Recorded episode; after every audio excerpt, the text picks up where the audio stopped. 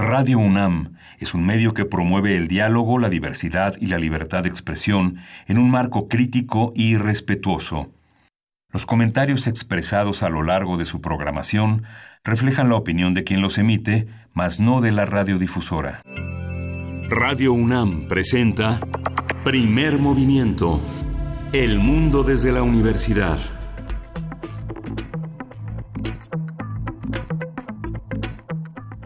Muy buenos días, auditorio universitario, queridos amigos, familia de primer movimiento. Gracias por hacer comunidad con nosotros. Aquí estamos en este viernes 15 de febrero. Queridísima Berenice Camacho, buenos días. Muy buenos días, Luisa Iglesia. Todavía tienes voz después de la maratónica sesión que te aventaste ayer en las islas, ¿Y tú? en este festival.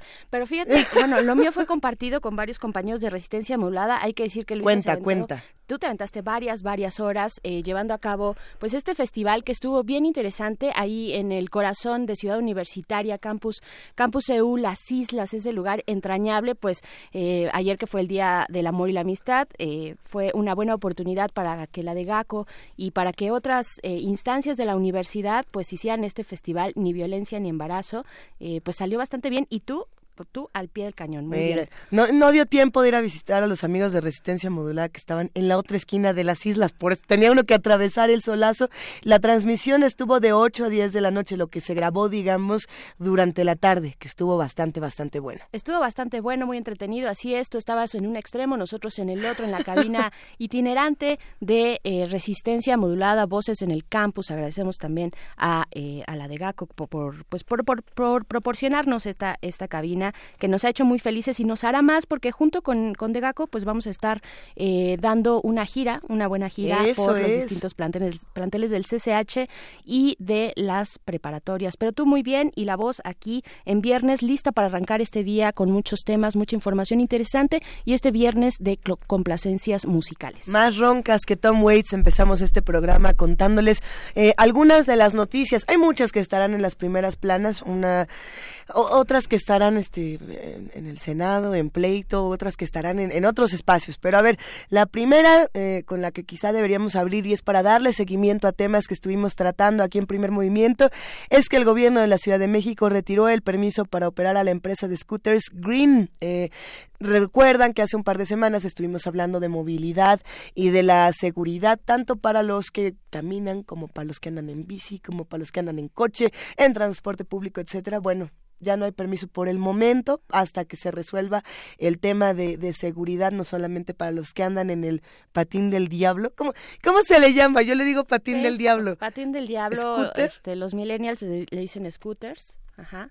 Pero es Ay, patín pero del diablo. en México, patín de Satanás. Patín del diablo con motorcito. Ese mero. ¿no? Bueno, Ese. Por lo pronto, eh, Green es la única empresa por ahora a la que se le ha retirado el permiso. Hay que ver qué pasa con estas notas, pero sí hay que dar seguimiento a lo que a lo que queremos de nuestra ciudad en, ter- en términos de movilidad, ¿no? Que creo que será importante ver. Totalmente, sí, es una discusión que está en marcha, que está en marcha, que ya es eh, ineludible y que afortunadamente la tenemos en esta ciudad que es tan complicada en sus vías de movilidad, en sus formas de movilidad también, cómo nos estamos moviendo y cómo queremos movernos, qué tipo de ciudad queremos. Creo que sí estamos en el momento de decidir todos qué tipo de ciudad queremos, Exacto. eh, una ciudad incluyente donde todos y todas y todes nos podamos mover, ¿no? En, en dos ruedas, en cuatro, eh, en nuestros dos pies, pero que sea amable, amable para todos y para todas.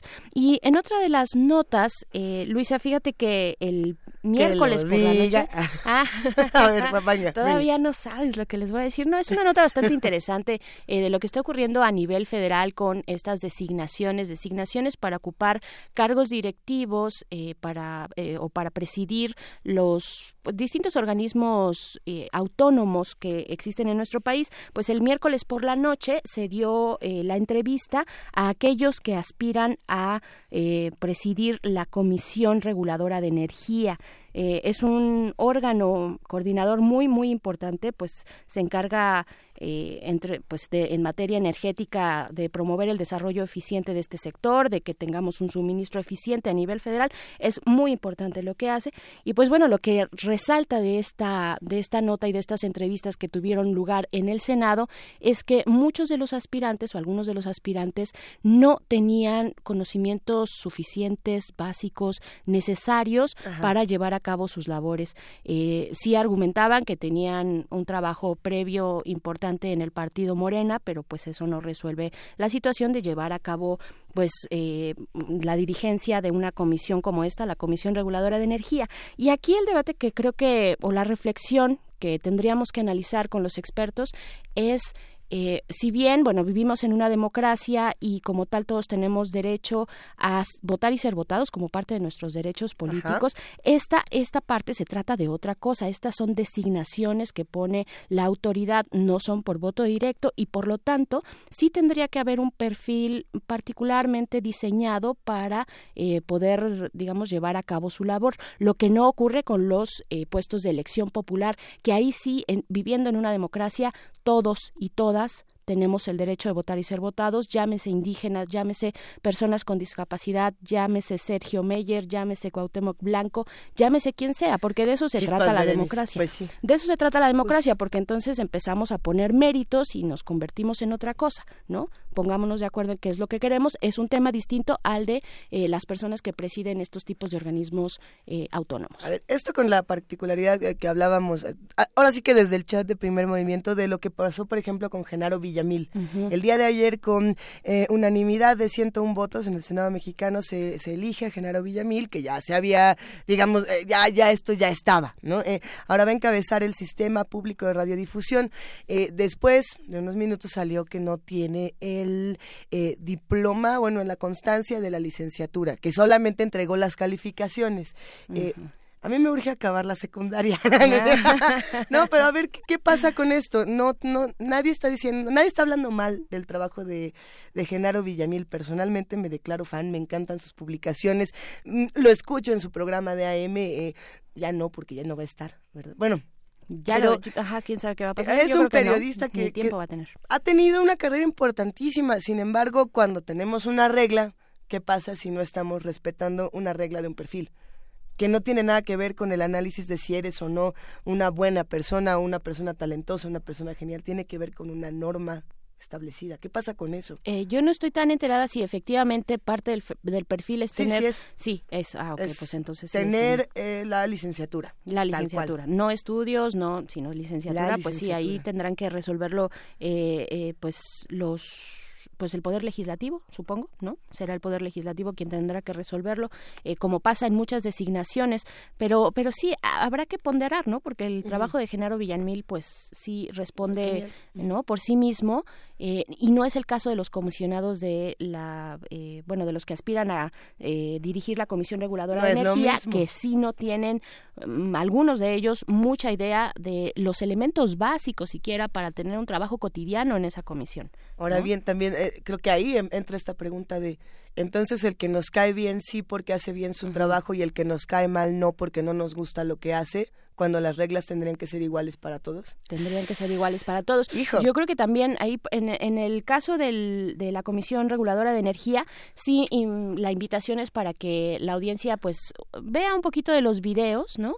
Que vea eh, y que forme su propio criterio y su propia opinión. Vean los videos que sí están ahí en redes sociales, están eh, distintos momentos de las entrevistas y fórmense ustedes su opinión. Nosotros nada más les dejamos ahí el dato y pues bueno, de esto se trata ¿no? De hacer esta conversación entre todos y todas. ¿No les encanta amanecer con Berenice Camacho? A mí sí, así que les vamos a ir contando un poco de todo lo que va a ocurrir en este programa que además va a estar bastante, bastante rico. Es viernes, viernes de cine mexicano y no de, del que tenemos eh, todos los días, sino del otro, del lado B, del serie B, del escondido. Vamos a estar platicando con José Luis Ortega, fundador y editor de la revista Cinefagia, crítico e investigador especializado en cine. Y también tenemos nuestro radioteatro de viernes cada 15 días, recuerden. Pues hoy toca, híjole, híjole, qué consentidos se van a ir este, este viernes. Hoy toca algo de Jorge y Ibargüengoitia. El cuento es El ratón de supermercado y otros cuentos. Bueno, es en realidad cuento de los hermanos Pinzones que se encuentra en El ratón de supermercado y otros cuentos por el Fondo de Cultura Económica con ilustraciones de Magú. Además, las, las que el cuento que vamos a presentar, esta edición, tiene ilustraciones de Magú. Está fantástico nuestro radioteatro de hoy. Bueno, contaremos también con una nota, nacional importante, la Brigada Nacional de Búsqueda en el comentario de Lucía Díaz, directora del colectivo Solecito de Veracruz. Así es, y muy, muy importante eh, que además está esto iniciándose, ¿no? Ya lo veíamos ayer con el doctor Alberto Betancourt, eh, los esfuerzos por la búsqueda de personas desaparecidas en nuestro país, estos esfuerzos eh, particularmente orientados hacia ese tema y en, con un ángulo de derechos humanos, por supuesto, de justicia, de verdad y pues bueno, también, también tendremos una conversación con el doctor Moisés Garduño, profesor de la Facultad de Ciencias Políticas y Sociales de la UNAM, especialista en estudios árabes e islámicos contemporáneos. Vamos a platicar con él en nuestra nota internacional, eh, pues de los 40 años, estamos ya 40 años de la revolución iraní, qué significa, en qué contexto, cómo podemos enmarcar este, pues, este, esta celebración, digamos, esta conmemoración a 40 años de su revolución. Así es. Y bueno, vamos a presentar también Frecuencia 20, una probadita de esta revista sonora de la Fonoteca Nacional que viene acompañada, a ver, está la eh, Frecuencia 20, que es la revista, y viene un podcast que se va a estar publicando, si no me equivoco, de manera mensual. Hay que preguntarle a Pavel Granados, vamos a estar platicando sobre todo este tema. El podcast es semanal. Y la revista es. la que es quincenal. Ay, va a estar re Es una revista sonora tengo entendido, va a estar bien evidentemente, porque es la fonoteca. Yo creo que nos va a encantar y les vamos a dar una probadita de eso, como bien dices, eh, Luisa. Y en nuestra mesa, en nuestra mesa para cerrar este viernes, nuestra mesa del día, eh, vamos a hablar de el libro a la serie El diablo me obligó a Diablero. Va, va, a estar muy bueno esto con el novelista y guionista de cómic. Eh, lo voy a pronunciar un poco mal, Hagenbeck. No, está muy bien, Francisco Hagenbeck. Él va a estar aquí en la cabina y yo creo que va a ser una gran experiencia porque muchos a lo mejor vieron la serie en Netflix de, Diablero, esta serie mexicana de, mucho susto, y mucha diversión y mucho humor. Bueno, eh, si no sabían que estaba basada en El Diablo me obligó de Hagenbeck, esta es la oportunidad para que corran y lo lean. Y si ya lo leyeron y ya vieron la serie, vuélvanlo a leer. Es, es un verdadero deleite. Pero bueno, hay que hacer la invitación a todos los que hacen comunidad con nosotros a que nos escriban, a que nos llamen. Saludamos no solamente a los que nos escuchan a través de Radio UNAM, sino a aquellos que nos han sintonizado a través de las frecuencias universitarias de Chihuahua.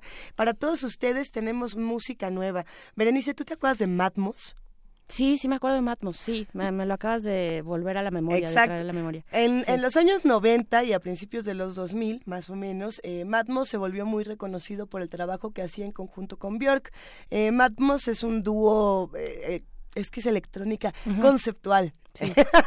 es que estamos pasando por otros géneros justamente para ir experimentando. Y bueno, acaban de sacar una canción que se llama Plastic Anniversary y desde, desde la imagen que tiene eh, este, este sencillo, yo creo que se antoja muchísimo. Creo que es como un beso a través de, de bolsas de plástico. Dos personas envueltas en una bolsa, cada uno en una bolsa de plástico dándose un beso. Además son, dos hombres. Son dos hombres con un con traje, trajeados. trajeados, con estas bolsas de plástico encima. La canción a mí me parece que está súper, súper interesante, así que vamos a escucharla. Esto es Matmos.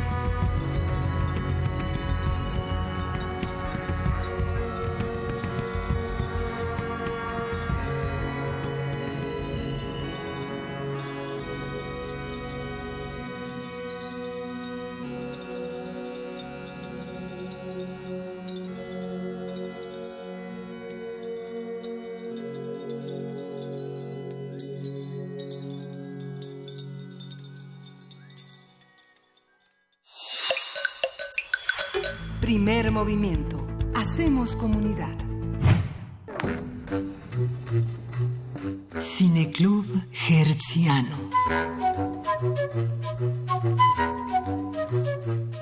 Como sucede con la literatura y la música, existen múltiples géneros cinematográficos, sin embargo, no todos son igualmente explorados o consumidos de la misma manera. A pesar del reciente éxito que la película Roma ha tenido a nivel mundial, hay quienes opinan que el cine mexicano está en crisis en gran medida por los recursos que se le destinan, pero también por las historias que dentro de la industria se ha decidido contar y que el público decide ver. Hijo, es todo un tema, ¿eh? todo un tema. Conversaremos sobre las otras manifestaciones manifestaciones del cine, qué se ha olvidado, qué se puede recuperar y cómo se organiza este canon, el canon del cine tradicional, digamos, o del que se está consumiendo. Nos acompaña José Luis Ortega, fundador y editor de la revista Cinefagia, crítico e investigador especializado en cine. ¿Cómo estás, José Luis? Te saludamos, Luisa Berenice.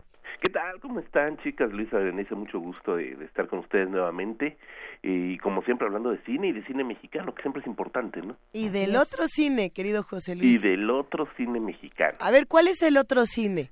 ¿El del monstruo, el de los gritos, el de qué? ¿Ficheras? ¿Cuáles?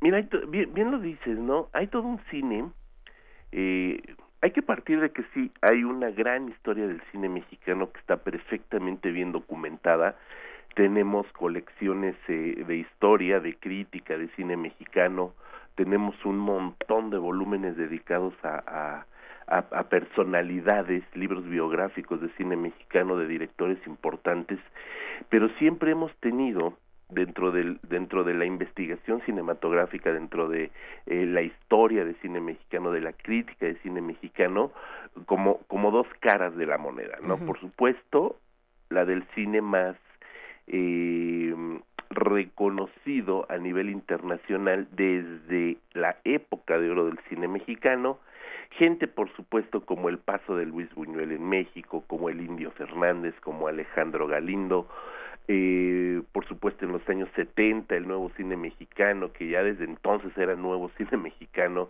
el de Ripstein, Fons Casals, Hermosillo, eh, mucho más recientemente pues el cine de Amate Escalante, el cine de Carlos Reigadas, ¿no? Eh, eh, es decir, sí hay una repercusión a nivel internacional de cine mexicano, de aliento artístico, de aliento autoral, eh, que hoy en día se ha partido en distintos públicos, pero que en los años anteriores, en época de oro, en los años 50, 60, eh, pues el público mexicano iba a ver el cine mexicano en general, es decir, no había una distinción eh, más allá de que quisieras o no quisieras ver tal o cual película, no había una postura, digamos, de, de, de ver el cine por su nombre, por su autor, si acaso por la estrella que veías en la pantalla, ¿no?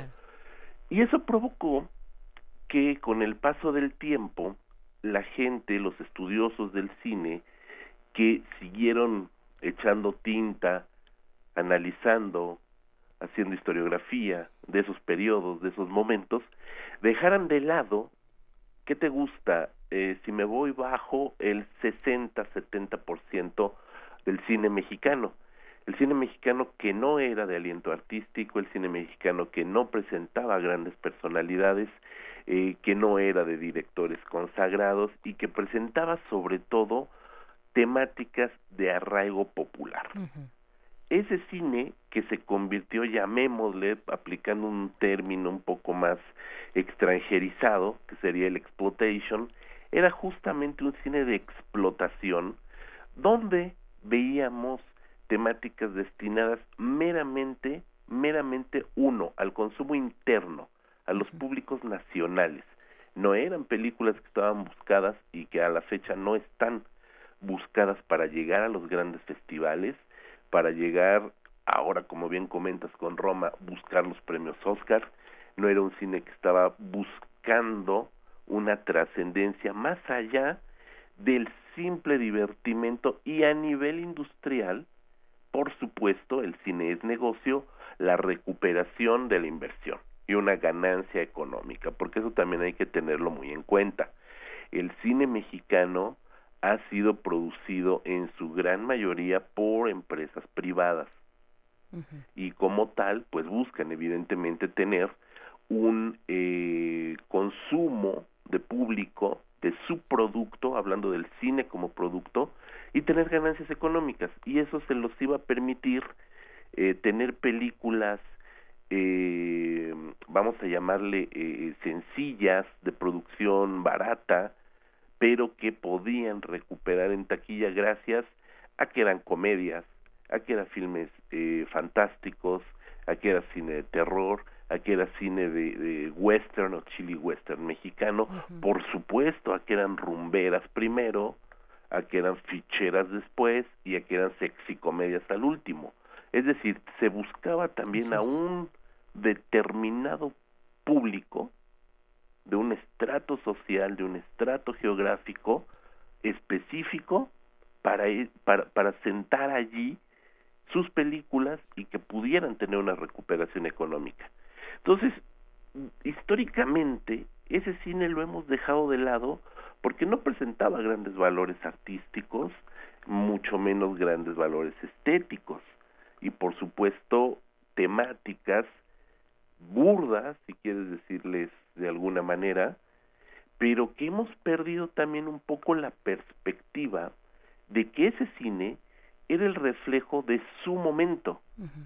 Y ese tipo de películas nos estaban hablando de un contexto de cómo funcionaba la industria y que esas películas, les guste o no les guste a los historiadores, sostuvieron la industria del cine mexicano, cuando había una industria fuerte, bollante, de públicos bien generosos que asistían a las salas a verlas, esas películas fueron las que sostuvieron a la industria y le dieron de eh, trabajo y sueldo y alimento a un montonal de gente que poco a poco fue perdiendo también sus fuentes de trabajo.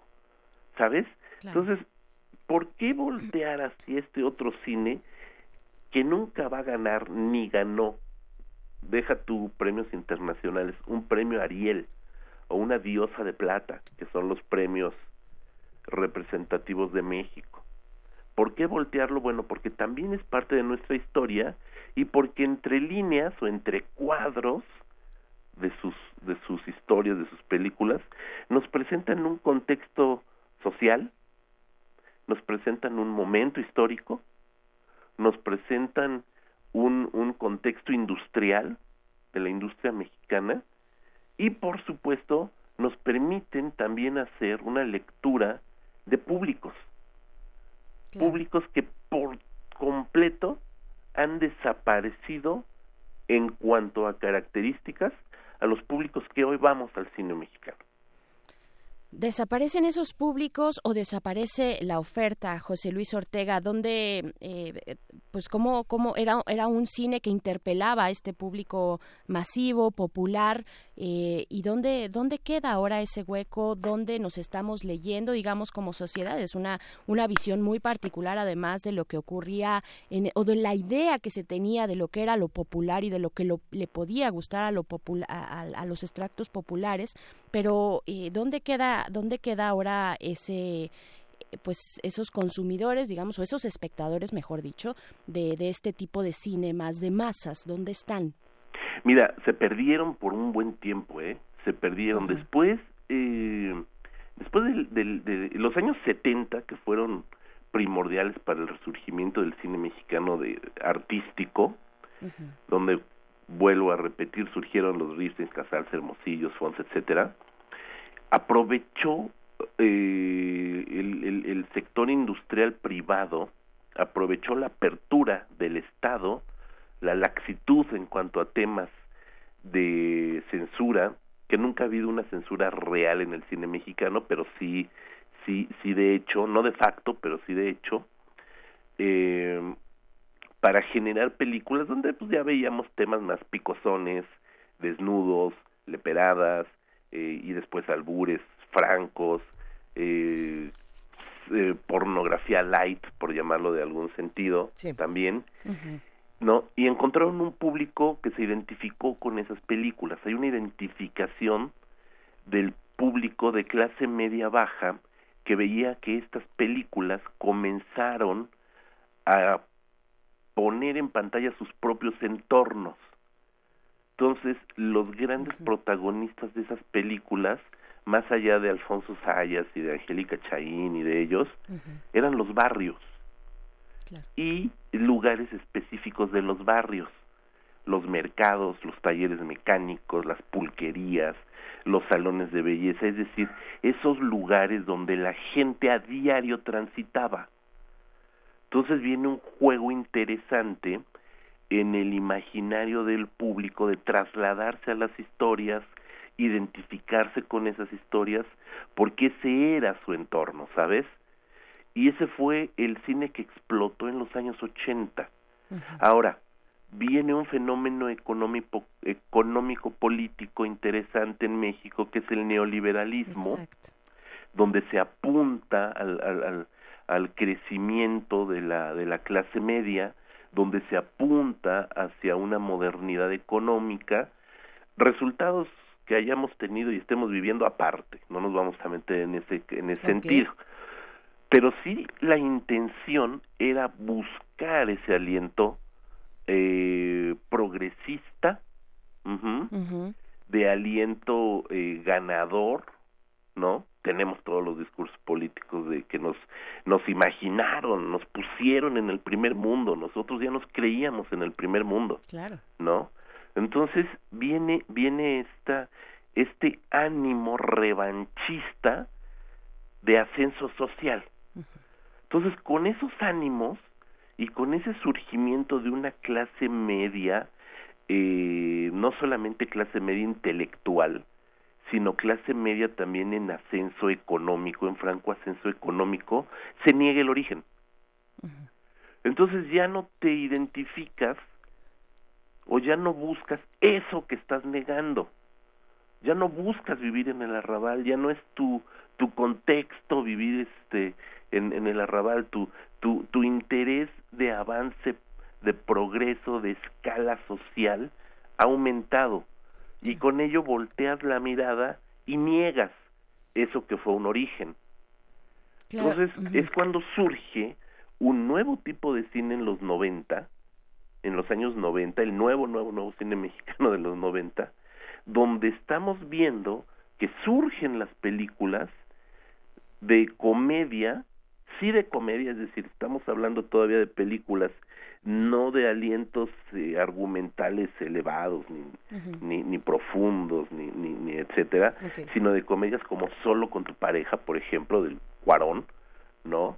En el, a principios de los 90, y surgen eh, hacia finales, la segunda mitad de los 90, películas como Sexo, Pudor y Lágrimas, que redefinen la comedia mexicana. Hijo ya no va a ser una comedia mexicana picante, sino una comedia mexicana fresa. De clase media, ¿no? Un poco más de clase media. Ñoña, ñoña. Ñoña, fresa. Muy ñoña. Que exactamente, exactamente lo que busca el espectador en esa pantalla, ajá, mm. es reconocerse en ese nuevo aliento de ascenso social de buscar vivir en la Roma Condesa y no en la Merced, ni Tepito, ni en Lagunilla. Y aunque vivas en cualquier eh, lugar, hay un diálogo con lo global, ¿no? Hay un eh, diálogo Esta parte, lo global. lo local frente a lo global, atravesado por un tratado de libre comercio con Estados Unidos, con todavía la gran potencia de ese momento eh, en ascenso, ¿no?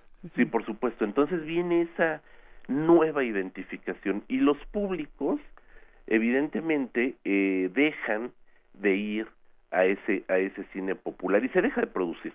Durante los años 80, que es el auge, el verdadero auge del, del cine, llamémosle, de este otro cine mexicano, del cine popular, también comienzan a surgir durante los años 90 en México estas ideas y estos discursos políticos, eh, porque fueron discursos políticos también, de la alta cultura y la cultura popular. si viene una distinción muy fuerte muy fuerte de quien fue también eh, el presidente del CONACULTA o Secretaría de Cultura, este, de hacer una distinción entre la alta cultura y la cultura popular. Y la cultura popular siempre se vio justamente no en el sentido de popular, de social, sino de popular pobre, ¿sabes?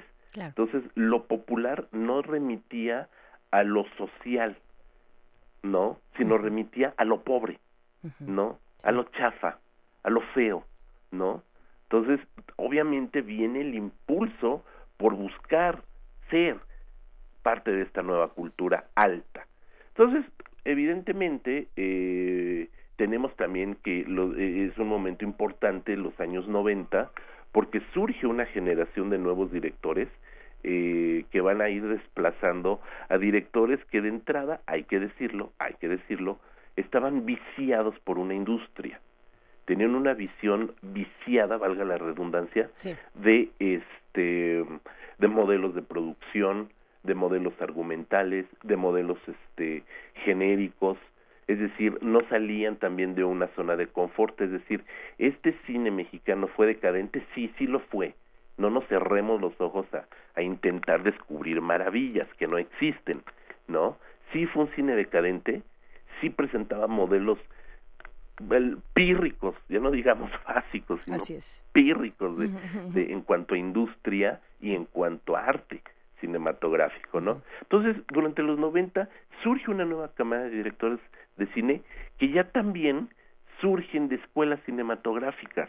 Vienen ya de escuelas cinematográficas totalmente preparados, totalmente preparados. Eh, unos cursan cine en México, en el CUEC CCC, otros en el extranjero, pero es gente que además de tener una, eh, una, una ¿cómo decirlo? Una técnica total y absolutamente depurada de escuela, pues tienen también ya una visión global, justo es lo que decía, tienen una visión de mundo. Ya su entorno no va a ser solamente e, e, esa industria mexicana laxa, eh, floja, eh, comodina, hay que decirlo, de, eh, de, de estar buscando el producto de consumo rápido. Su visión es otra. José Luis, tu cine es otro. En ese sentido, a mí me gustaría preguntarte por el tema de los guionistas en el cine mexicano y por las historias. ¿En qué momento eh, el cine mexicano se volvió un remake?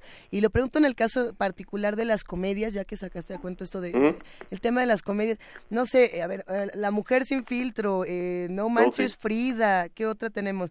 No eres tú, soy yo, no se aceptan devoluciones, nosotros los nombres, todas son remakes, y, bueno, todas son reinterpretaciones uh, que de, sobre todo de películas latinoamericanas. ¿Cuándo fue que comenzó esta, digamos, compra de historias? Esta, porque no es un secuestro de historias, las historias se venden y punto. Pero ¿qué pasa con ello?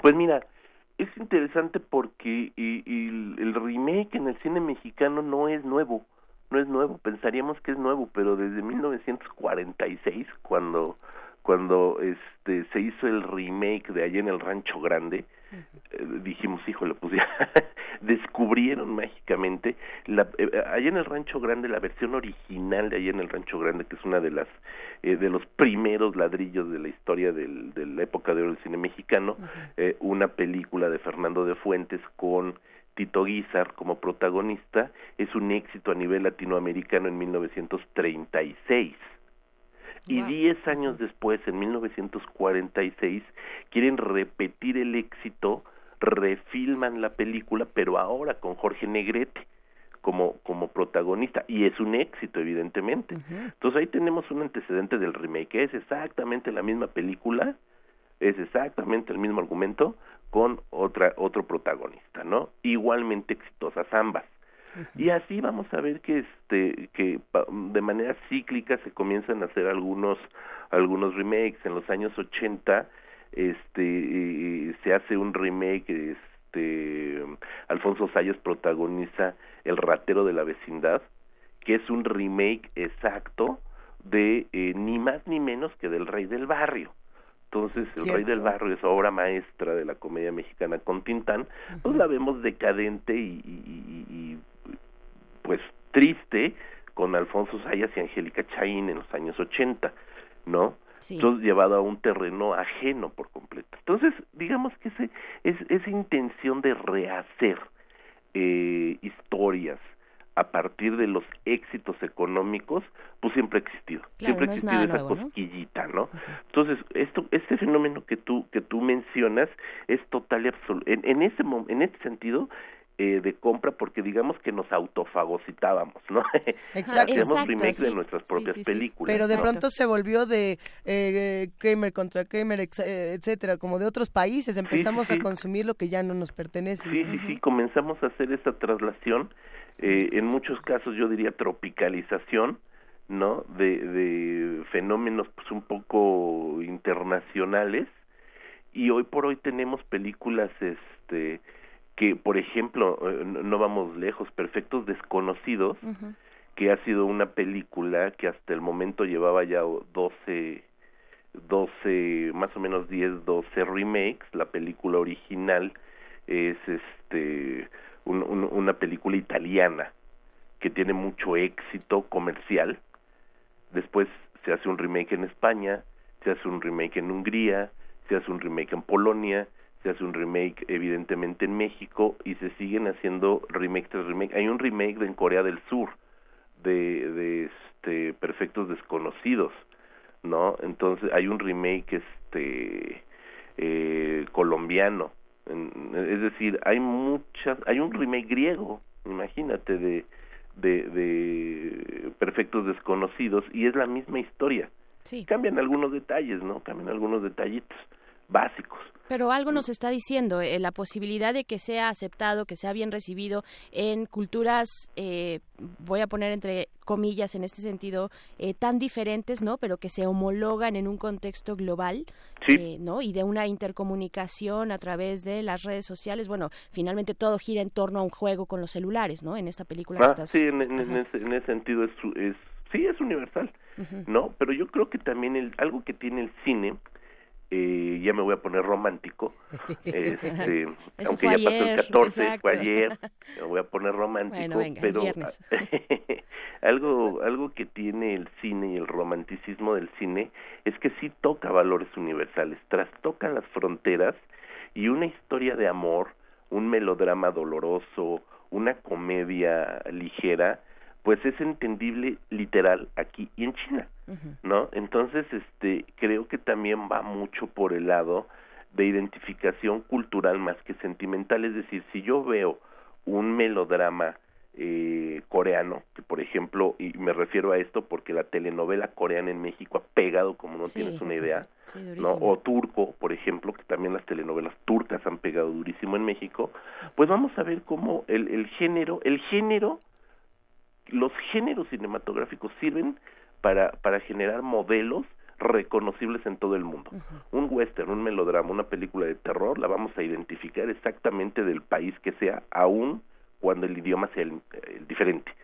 ¿no? Punto número uno. Punto número dos, los valores universales de, eh, y sentimentales de amor, terror, odio, venganza, etcétera, etcétera, también son perfectamente identificables.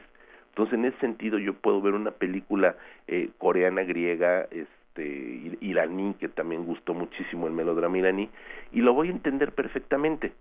El sentido, eh, eh, la semilla, llamémosle, de esa película, de esa historia. Sin embargo, hay cosas que de alguna manera no entendemos, como son los contextos sociales, los contextos económicos, usos y costumbres, evidentemente, eh, uno diría si estoy viendo una película este iraní eh, de una chica maltratada o de una adolescente que la venden en el mercado y dices, güey, pues ¿por qué no agarra y se va? ¿Por qué no huye? ¿Por qué no? Bueno, es otra cultura y son otros usos y costumbres, no son los de los de México en específico, ¿no?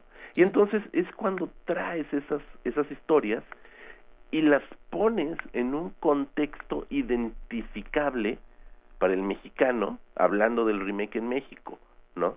Entonces las pones en un contexto identificable, en un lenguaje identificable, porque eso sí, si vamos a ver una comedia chilena como estas comedias, comedias de, de Nicolás López, este, que se hacen los, los remakes en México, esas que ha protagonizado Fernanda Castillo, las que estabas comentando hace, hace unos minutos. Así es. Este, pues no les vamos a entender, porque el, el, el, el español chileno es difícil de entender entre el hueón y etcétera, etcétera, etcétera, no sabemos qué están diciendo. Sí, hay que ponerle subtítulos a Hay que ponerle subtítulos muchas veces, ¿no? Hay películas argentinas, evidentemente no no del no no del no del Centro Federal Argentino, sino de las regiones que no vamos a entender lo que están diciendo. Hay ocasiones que ni el español entiende, el español de España entendemos. Entonces, evidentemente, el lenguaje es parte de un contexto sociocultural. Entonces, si yo escucho y veo una película del arrabal eh, eh, chileno, pues no le voy a entender. Por los usos, por las costumbres, por el lenguaje. Entonces, pues vamos a hacer hazlo como hombre, en lugar de, de, traer la chilena, pues mejor vamos a hacerla aquí en México, dentro de un contexto mexicano, dentro de un, de un, de un contexto socioeconómico mexicano determinado, clase media, alta, eh, pudiente, eh, con actores mexicanos reconocidos, taquilleros, y Aislinn Derbez salen todas, y este y, y, y, lo hace bien, digo, no es, no es crítica. Este, pero salen todas. Pero salen, todas. Ya se anunció por ahí el cartel de el complot mongol, por ejemplo, ¿no? Ajá. Híjole. Con Chabelo. Con Chabelo. con, Eugenio Derbez. Con Eugenio Derbez. Y Bárbara Mori. No, Bárbara, Mori, yo creo que, fue lo que más me, dolió. Ajá. Entonces, este, eh, vemos, vamos, y fíjate, el complot mongol, pues es una, una obra totalmente mexicana, de una de literatura nacional, etcétera, etcétera. A ver qué pasa con esa, con esa con esa novela. Una novela además de culto, ¿eh? Una novela... es, el precursor de, de, la novela negra, de la novela policíaca en México. Sí, sí, sí, sí, sí, entonces vamos a ver, vamos a ver qué sucede con esa peli, ¿eh? Vamos a ver cómo le sale este Filiberto García. Mira, pinche peli dirían. Y no lo estoy diciendo mal, es por el libro, ¿eh? No fui yo. lo diría Filiberto García. Pues José Luis Ortega, eh, fundador y editor de la revista Cinefagia, crítico, investigador especializado en cine. Muchas gracias, nos escuchamos pronto para seguir hablando de cine aquí en eh, Primer Movimiento. Gracias. No, hombre, muchísimas gracias. Abrázate, José Luis. Bye, bye. Vámonos con música. A ver, eh, ¿quién le pidió a Eli Guerra en este viernes de complacencias? Bueno, se trata de nuestro queridísimo amigo Jorge Paz no, no, acabo de leer esta hoja y mi corazón se... A ver, Jorge Paz, hay que decirlo, es, es uno de los integrantes de Servicio Social, un guerrero épico de esta estación, y hoy está acabando su servicio social y no queremos que se vaya. Qué horror. Y además lo apuntaron en la hoja con letras muy pequeñitas hasta que ah. uno se da cuenta de que ha llegado este día. No te vayas, Jorge. No, no Quédate. te vayas. Sí. Bueno, a ver, mira, vamos a ponerle su canción y nos peleamos fuera del aire para que se quede más. Esto es de Eli Guerra, júrame.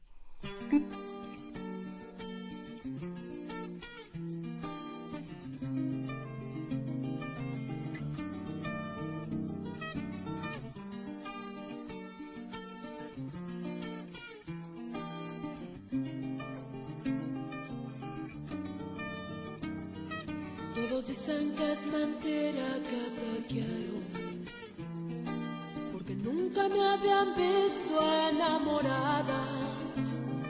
Yo te juro que yo misma no comprendo porque tu mirar me ha fascinado. Cuando estoy cerca de ti ya estoy contenta. Yo quisiera que de nadie te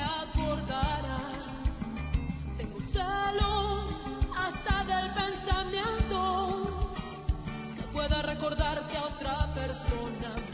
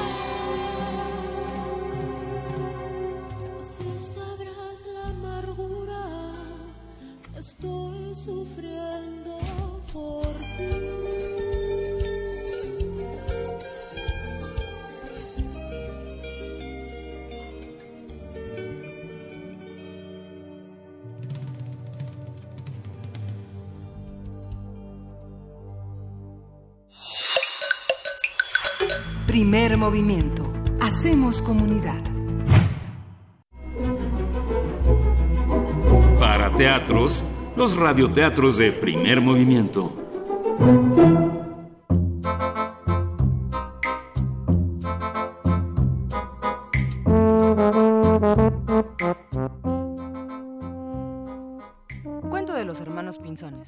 Jorge Ibargüengoitia, en El ratón de supermercado y otros cuentos. Ilustraciones de Magú, editado por el Fondo de Cultura Económica.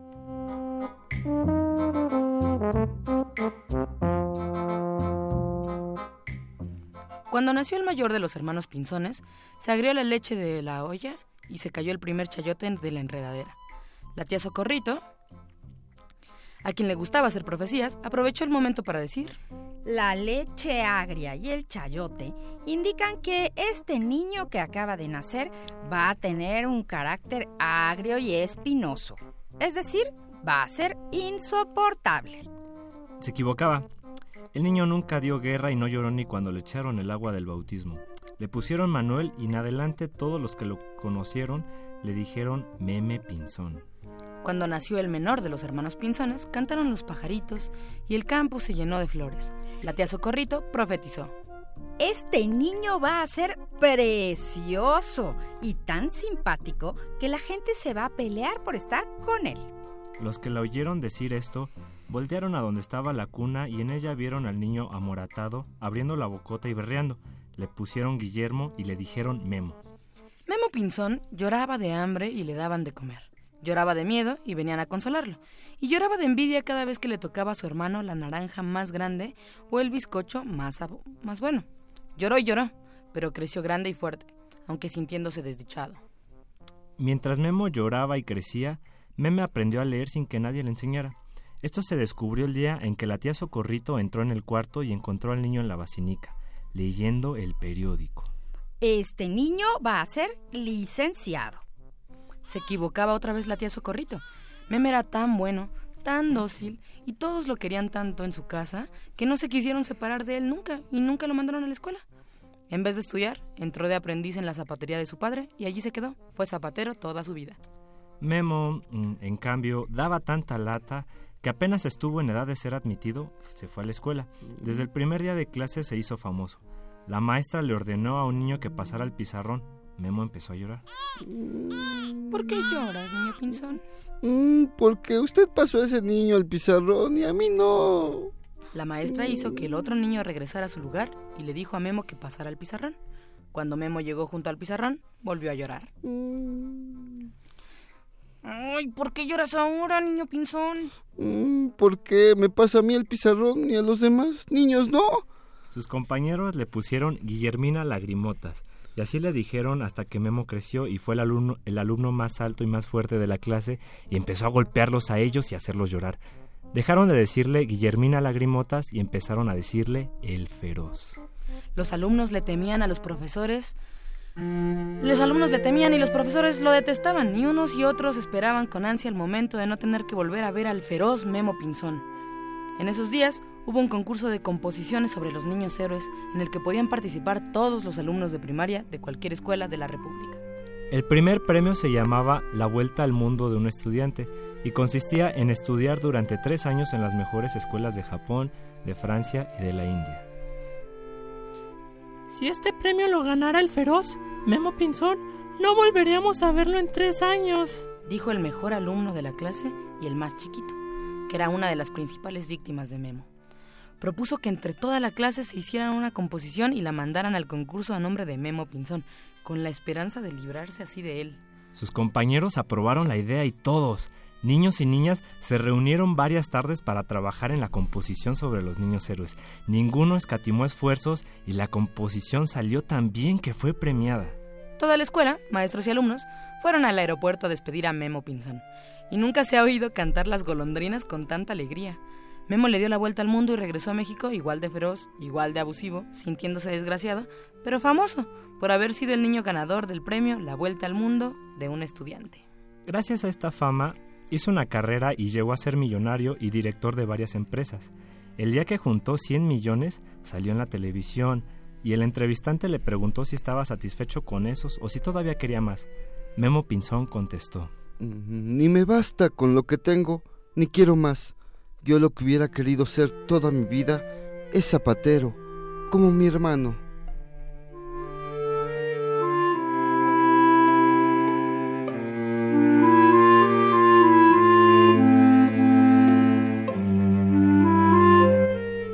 Cuento de los hermanos Pinzones, de Jorge Ibargüengoitia en El ratón de supermercado y otros cuentos. Ilustraciones de Magú, editado por el Fondo de Cultura Económica.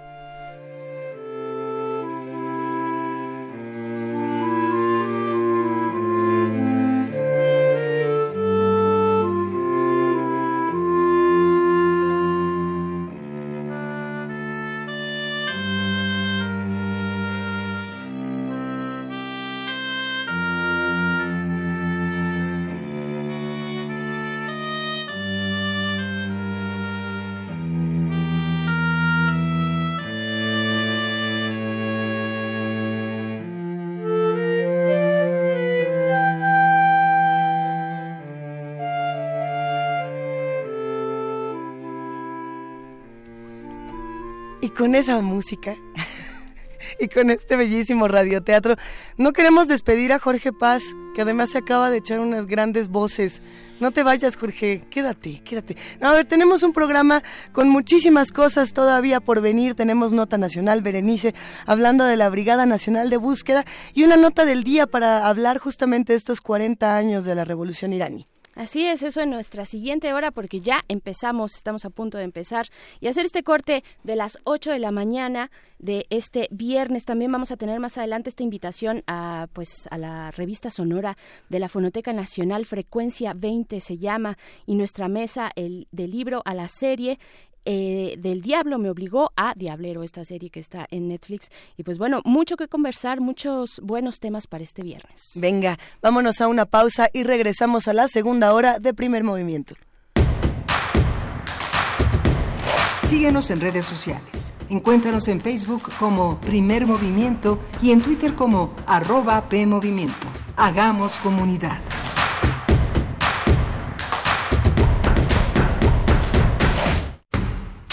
El rito comienza en el escenario.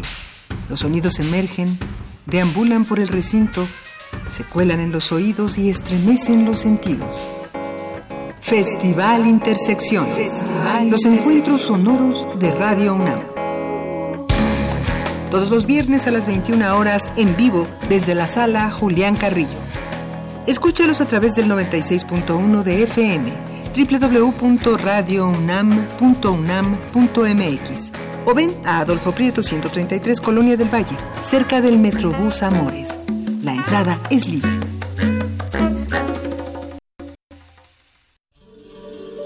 En algún momento tuviste que aprender a dominar tu instrumento, a escribir una novela, a realizar una investigación. Tu talento lo aprendiste. ¿Por qué no aprender a monetizarlo? Bécame mucho. Tu camino al dinero. A, a las becas, premios y estímulos. Jueves, 20-30 horas, por resistencia modulada. 96.1 de FM. Radio UNAM. Experiencia sonora. Habla Claudia Ruiz Macier, presidenta nacional del PRI. Si la solución da más problemas, entonces no es solución. Calcular el gasto de gobierno no se puede tomar a la ligera. Parece fácil. Bajar el presupuesto para las mujeres, para el campo, para la cultura, nos puede costar más de lo que supuestamente ahorramos. México necesita visión y compromiso. PRI, nuestro propósito es que le vaya bien a México. Luego de exhibirse durante tres años en diversos países, llega a México la muestra Orozco, Rivera Siqueiros, la exposición pendiente, que se debió inaugurar originalmente en Chile en 1973, pero lo impidió el golpe de Estado de ese país. Se exhiben 180 piezas entre obra pictórica, documentos, videos y otros testimonios que dan cuenta de la cancelación de la muestra. Orozco, Rivera, Siqueiros, la exposición pendiente, se puede visitar en el Museo de Arte Carrillo Gil, en el sur de la Ciudad de México. En la UNAM se escriben historias de éxito. En Fundación UNAM hacemos que estas historias sean posibles ya que becamos anualmente a más de 68 mil universitarios. Súmate 5340-0904 o en www.funam.mx. Contigo hacemos posible lo imposible. ¿Quiénes hacen la ciencia? ¿Cómo se suma la ciencia a las soluciones de los problemas iberoamericanos? Científicos, investigadores y académicos de Iberoamérica hablan de los avances en ciencia, tecnología e innovación que inciden en nuestra vida. La ciencia que somos. Ciencia que somos. Iberoamérica al aire. Viernes a las 10 y media de la mañana. 96.1 de FM. Retransmisión, domingos a las 9.30 de la mañana por el 860 de AM. Radio UNAM. Experiencia sonora.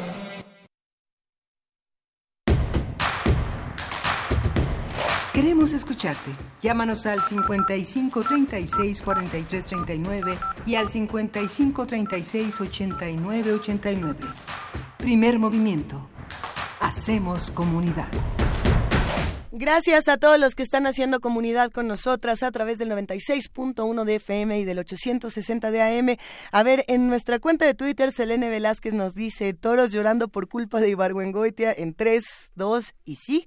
A ver, Pablo Extinto, qué gran cierre de viernes de Cineclub Hertziano con justamente con José Luis Ortega y nos pone pinche peli, Feliberto García Dixit. Eh, Rosario Martínez nos dice, aquí en México ya se encargaron Televisa y TV Azteca en programarlos para sufrir, justamente hablando de algunos remakes y de algunas eh, producciones de, de, cine y de televisión mexicano. Ya iremos platicando más allá, eh, más de este tema porque sí urge.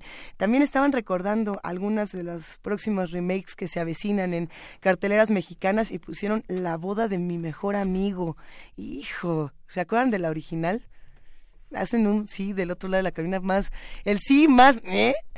que también esta esta película, la promoción que han hecho en esta película de eh, sobre las primas, las primas santas y las primas perras, también ha, ha, generado pues sus críticas, ¿no? Con estos estereotipos de, de pues, ajá, pues estereotipos finalmente que, que siguen manteniendo estas películas y que ya no están eh, tan actualizados para eh, para pues tiempos como este, ¿no? Mira, qué, qué buena reflexión podríamos plantear sobre eso, ver, pensar en qué arquetipos, qué estereotipos se tenían en el cine mexicano, digamos, de los años 50, de los años 70, marcando algunos eh, algunas décadas en particular, en los 80 que se reinventó, digamos, esta estética y ahora ¿Qué arquetipos tenemos? ¿Cuáles son los que nos hacen falta, los que no estamos contando en las nuevas historias de, del cine mexicano?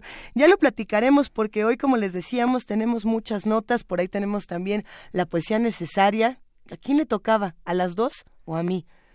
A mí me tocó ayer, pero, Ah, pero ustedes, sé. ustedes juzgarán. Yo creo que podemos irnos mitad y mitad. Ahora Eh, también por aquí nos escribe eh, Juan Jaso López sobre lo que al inicio del programa comentábamos sobre estas eh, entrevistas de la Comisión de Electricidad. ahorita te, te voy a decir A exactamente. Pero, ajá, la Comisión Reguladora de Energía, exactamente. sí, Eh, sí. nos dice Juan Jaso López en Twitter, buen día, no creo que por preguntas amañadas y por videos virales se pueda juzgar la capacidad técnica de una persona. Eh, ahí tienen la, eh, el video de Beatriz Müller, totalmente editado y se hizo viral. Saludos, sí. Juan, yo creo que eh, sería interesante que si ustedes tienen esa, eh, pues eh, si quieren acercarse a ver estas entrevistas, pues lo hagan no a través de los videos editados, sino de los videos más extendidos, ¿no? Y ver, pues efectivamente cómo se fue dando la dinámica entre los senadores y senadoras que entrevistaron a estos aspirantes y cuáles fueron las respuestas. Yo creo que ahí es donde todos tenemos que estar eh, cada vez más enterados, ¿no? No irnos con el video viral, aunque de pronto en estos temas viral, eh, pues eh, no, no alcanza, ¿no? No alcanza a ser viral este tipo de temas. De pronto son muy técnicos y se entiende, pero pues si nos queremos meter un poquito más, hay que verlo de manera más amplia y completa. Pero gracias, muchas gracias Juan Jaso López por tus comentarios y tus saludos también. Y mira, Ignacio, buen día, nos dice, eh, según Genaro Villamil, Cuauhtémoc Blanco o Sergio Mayer, no son o no, entre comillas, deben, pero los que según sí son, y nos pone aquí como Luis Videgaray, llegan a decir que van a aprender, y nos pone, esto es México. Qué complejo eh, este tema, y lo vamos a seguir platicando. Tenemos muchos temas urgentes de este lado, así que venga, vámonos a la nota nacional. Primer movimiento. Hacemos comunidad. Nota nacional. El 21 de enero arrancó en el municipio de Huitzuco, Guerrero, la Cuarta Brigada Nacional de Búsqueda, en la que han participado diversos colectivos de familiares de desaparecidos en nuestro país. Durante las actividades de excavación y búsqueda de la brigada, se evidenciaron deficiencias y limitaciones en las que han incurrido tanto el gobierno de Guerrero como de muchos otros participantes. Así es, las organizaciones y colectivos afirmaron que durante sus actividades en varios municipios se hallaron restos de personas en zonas que ya habían sido verificadas por la Fiscalía General del Estado, lo cual implicaría que debido a la ineficiencia de las autoridades habría que seguir revisando los puntos que supuestamente habían sido pues procesados. El lunes pasado, integrantes de la brigada se reunieron con funcionarios de la Secretaría de Gobernación, la Comisión Ejecutiva de Atención a Víctimas y la Fiscalía General de la República para entregar un reporte de los trabajos realizados en la Cuarta Brigada y exigir al Gobierno federal la elaboración de un plan de búsqueda en vida de desaparecidos que la participación de las familias, colectivos y organizaciones, además de reponer los procedimientos de exhumación en los puntos de rastreo bajo la observación y vigilancia de las familias. Alejandro Encina, subsecretario de Derechos Humanos de la Secretaría de Gobernación, se comprometió a dar seguimiento a las demandas. Así es, y haremos un análisis de esta propuesta del gobierno federal, qué implica, cómo se organiza, quién está a cargo y cómo se articulan estos esfuerzos de la sociedad civil. Eh, nos acompaña para ello Lucía Díaz, quien es directora del colectivo Solicito de Veracruz. Hola, Lucía, buenos días. Te saludamos eh, aquí Luisa Iglesias y Berenice Camacho. ¿Cómo estás? Sí, ¿cómo están? Buenos días a, a- a Luisa y Berenice y al auditorio también. Gracias por eh, compartir con nosotros pues lo que desde los colectivos y particularmente el colectivo Solecito de Veracruz que ha llevado una tarea eh, pues vaya es particular, singular y muy muy importante, muy amplia, extensa de búsqueda por las personas desaparecidas en nuestro país. ¿Cómo eh, pues cómo están recibiendo esto que está girando en torno a este problema desde el nombramiento de la comisionada nacional de búsqueda Carla Quintana? Eh, ¿Cómo están recibiendo pues eh, estos trabajos que se realizan desde la subsecretaría de Derechos Humanos de la Secretaría de Gobernación? Mira, este, con respecto a la, perdón, a la eh, comisionada recién, eh, bueno, ya, ya está, ya, ya está en funciones, de hecho.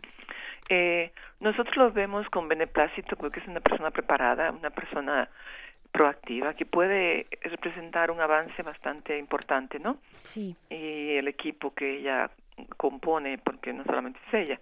Entonces nosotras sí lo, lo recibimos eh, con mucho beneplácito.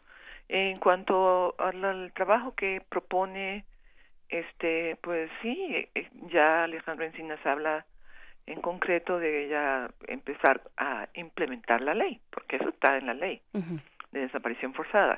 Entonces, sí, todos los, los retos que tenemos por delante son gigantescos.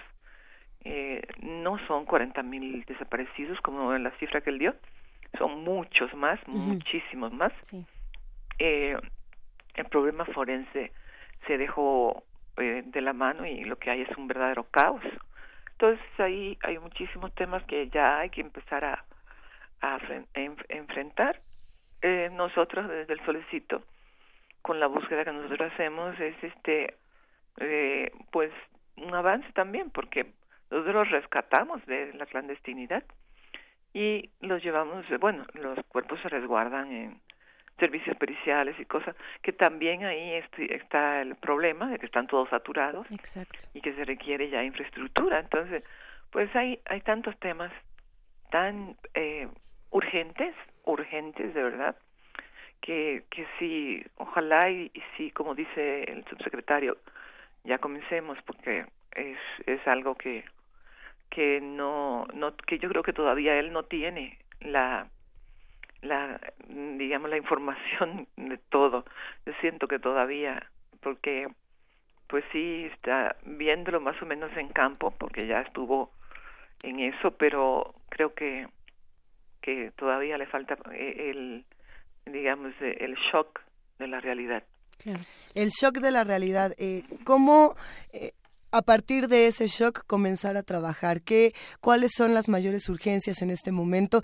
Eh, planteando la situación, eh, Lucía, como se hace desde Solecito, no desde las otras cifras que quizá eh, se quedan muy incompletas de muchas maneras posibles. Sí, este, pues cómo puede empezar. Eh, ha- hace falta infraestructura genética urgente y expertos, porque hay que identificar una cantidad enorme de cuerpos que están en calidades desconocidos, que van a requerir un trabajo puntilloso, muy muy meticuloso, ¿no? Eh, no tenemos la cantidad de peritos, por supuesto que no. Tendrán que adecuarse los este, los parámetros de las contrataciones, porque pues va a haber que traer gente de fuera y entonces este eso por un lado la infraestructura pues física de de, to- de laboratorios y, y bien este que tengan todos los elementos que se requieren, ¿no? Porque luego pues tienen ahí el laboratorio y no tienen los reactivos y Exacto. cosas así, ¿no? Entonces, eh, eso es uno de los puntos, ¿no? El otro, esos registros de, de, de desaparecidos que, esté, que sea confiable. En, digamos, eh, en un mínimo, ¿no? Porque el que tenemos no tiene absolutamente nada de confiable. De Claro. hecho, yo que busco a mi hijo durante tanto tiempo ya y que he sido tan, este, pues, constante y, y, y hasta ubicua, porque por donde quiera me ven, ¿no? Estoy en Veracruz, estoy acá, estoy ahí. Entonces, y, no estoy en el, en el registro, no está mi hijo. Entonces estamos hablando de un, eh, todo esto, ordenar el desorden y también comenzar a, rescatar y, y buscar, porque también se buscan en vida, ¿no? Hacer una búsqueda exhaustiva. Creo que en esto debería el gobierno de invertir más que en otras cosas, porque este hoy en día es el tema de más importancia en México. Por supuesto. A ver, eh, tratando de, de marcar los puntos que nos acabas de dar, Lucía Díaz, eh, tenemos infraestructura genética, identificación de cuerpos, cantidad de peritos, eh, traer, por supuesto, a otros eh, investigadores, etcétera, inves- infraestructura física, laboratorios completos, hay y, y son pocos los que estamos mencionando ahora, ¿eh? registros de desaparecidos confiables, eh, mínimo que sean confiables, integración de los padres y familiares de otras maneras mucho más eficaces para ordenar este desorden. Eh, yo, yo lo pregunto eh, sabiendo que los padres y los familiares que se integran a estas búsquedas lo hacen de una manera eh, encomiable. ¿Cómo atraer a otras personas a que se integren a un tema tan complejo en un país donde de pronto decir yo bueno yo no quiero ser perito porque me aterroriza la idea de enfrentarme a esta violencia o de que me violenten por mi trabajo qué pasa con esa otra parte Sí, eh, para que se integren, bueno, porque digamos los peritos este, son gente en calidad de expertos, ¿no? que, como te decía, no tenemos la cantidad ni, ni remotamente la cantidad que requerimos en esta coyuntura, ¿no?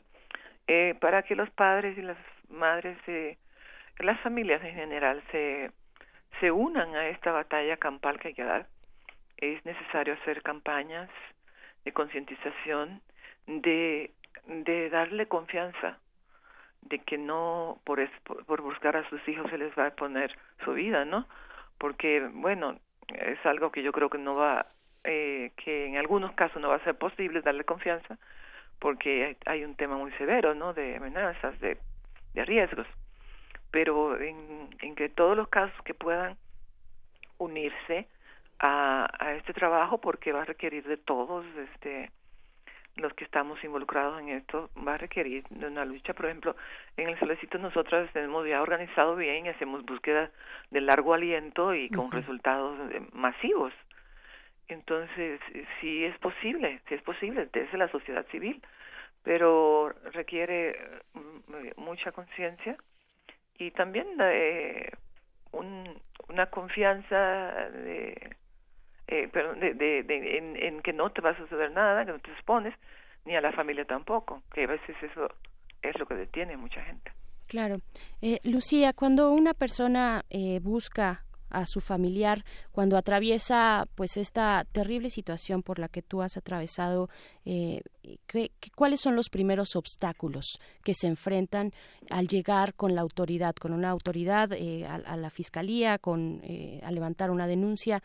¿qué, ¿Qué es lo que ocurre ahí? ¿Cómo es este proceso? Un poco para que podamos saber que son personas y no son números números además que se quedan cortos, sino que son personas las que están buscando a sus familiares y que pasan por una serie de complicaciones. ¿Cuáles son estas? Sí, um, de entrada, de entrada, la persona que se ve en este calvario, así, la primera reacción, pues, pues el dolor, todo, todo lo que conlleva, todo la, el terror también de la incertidumbre y, y, y digamos con respecto a la acción que puede tomar, se dirige a poner una denuncia y esa denuncia va a ser recibida en una gran cantidad de casos. Muy desafortunadamente se recibe con criminalización o con revictimización, es decir, o las dos juntas, porque enseguida le dicen, señora, ¿por qué vino usted a buscar a ese muchacho? Usted sabía que andaba en malos pasos. Que no necesariamente sea, sea cierto, pero esa es la forma que el Estado se lava las manos. ¿Para qué lo voy a buscar, señora? Entonces no le toman la denuncia. Y en algunos casos, si la llegaran a tomar, no le dan curso. ¿Y qué sucede? Eso se queda ahí. Entonces, por eso no tenemos cifra. Primero, el temor de que la persona se anime a ir a poner la denuncia. Eso en, en, en, en pocos casos su- sucede, porque en la mayoría de los casos está el miedo. Si yo digo algo, van a venir por mí o van a venir por mis otros hijos. Claro. Entonces, eh, eh, por ahí es el, el primer muro que uno franquea, ¿no? El primer muro, el, la, el, los filtros tan difíciles. Entonces, que llegas y ya, si eh, por alguna razón te aceptó la denuncia, eh, por lo regular no van a hacer nada porque en México no hay investigación. Algo que, que caracteriza todo el sistema eh, de, de México, digamos, policial, de todo tipo, de eh, jurídico, todo, en México la investigación no se privilegia. Claro. No hay los elementos, no hay las capacidades, no hay el interés, la voluntad. Entonces, eh, investigación, eso no va a suceder. ¿Y cómo puedes encontrarlo si no investigas? Entonces, la mayoría de los casos que tienen denuncia no tienen absolutamente nada de investigación. Estoy hablando de un porcentaje, prácticamente todos. Y los que tienen investigación, se supone, es una investigación muy eh, sui generis, ¿no? Que no llega a dar con perpetradores ni con ni con la persona tampoco. Entonces, es una investigación totalmente infructuosa. Como pasa con la mayoría de los casos que tenemos nosotras en Fiscalía de búsqueda de personas desaparecidas, que no hay mucho avance porque la investigación se queda muy muy por debajo, ¿no? Claro. Eh, En ese sentido, a ver, ¿qué papel juega el Comité contra la Desaparición Forzada de la ONU? Es una pregunta que nos mandan eh, los que hacen comunidad con nosotros, Lucía.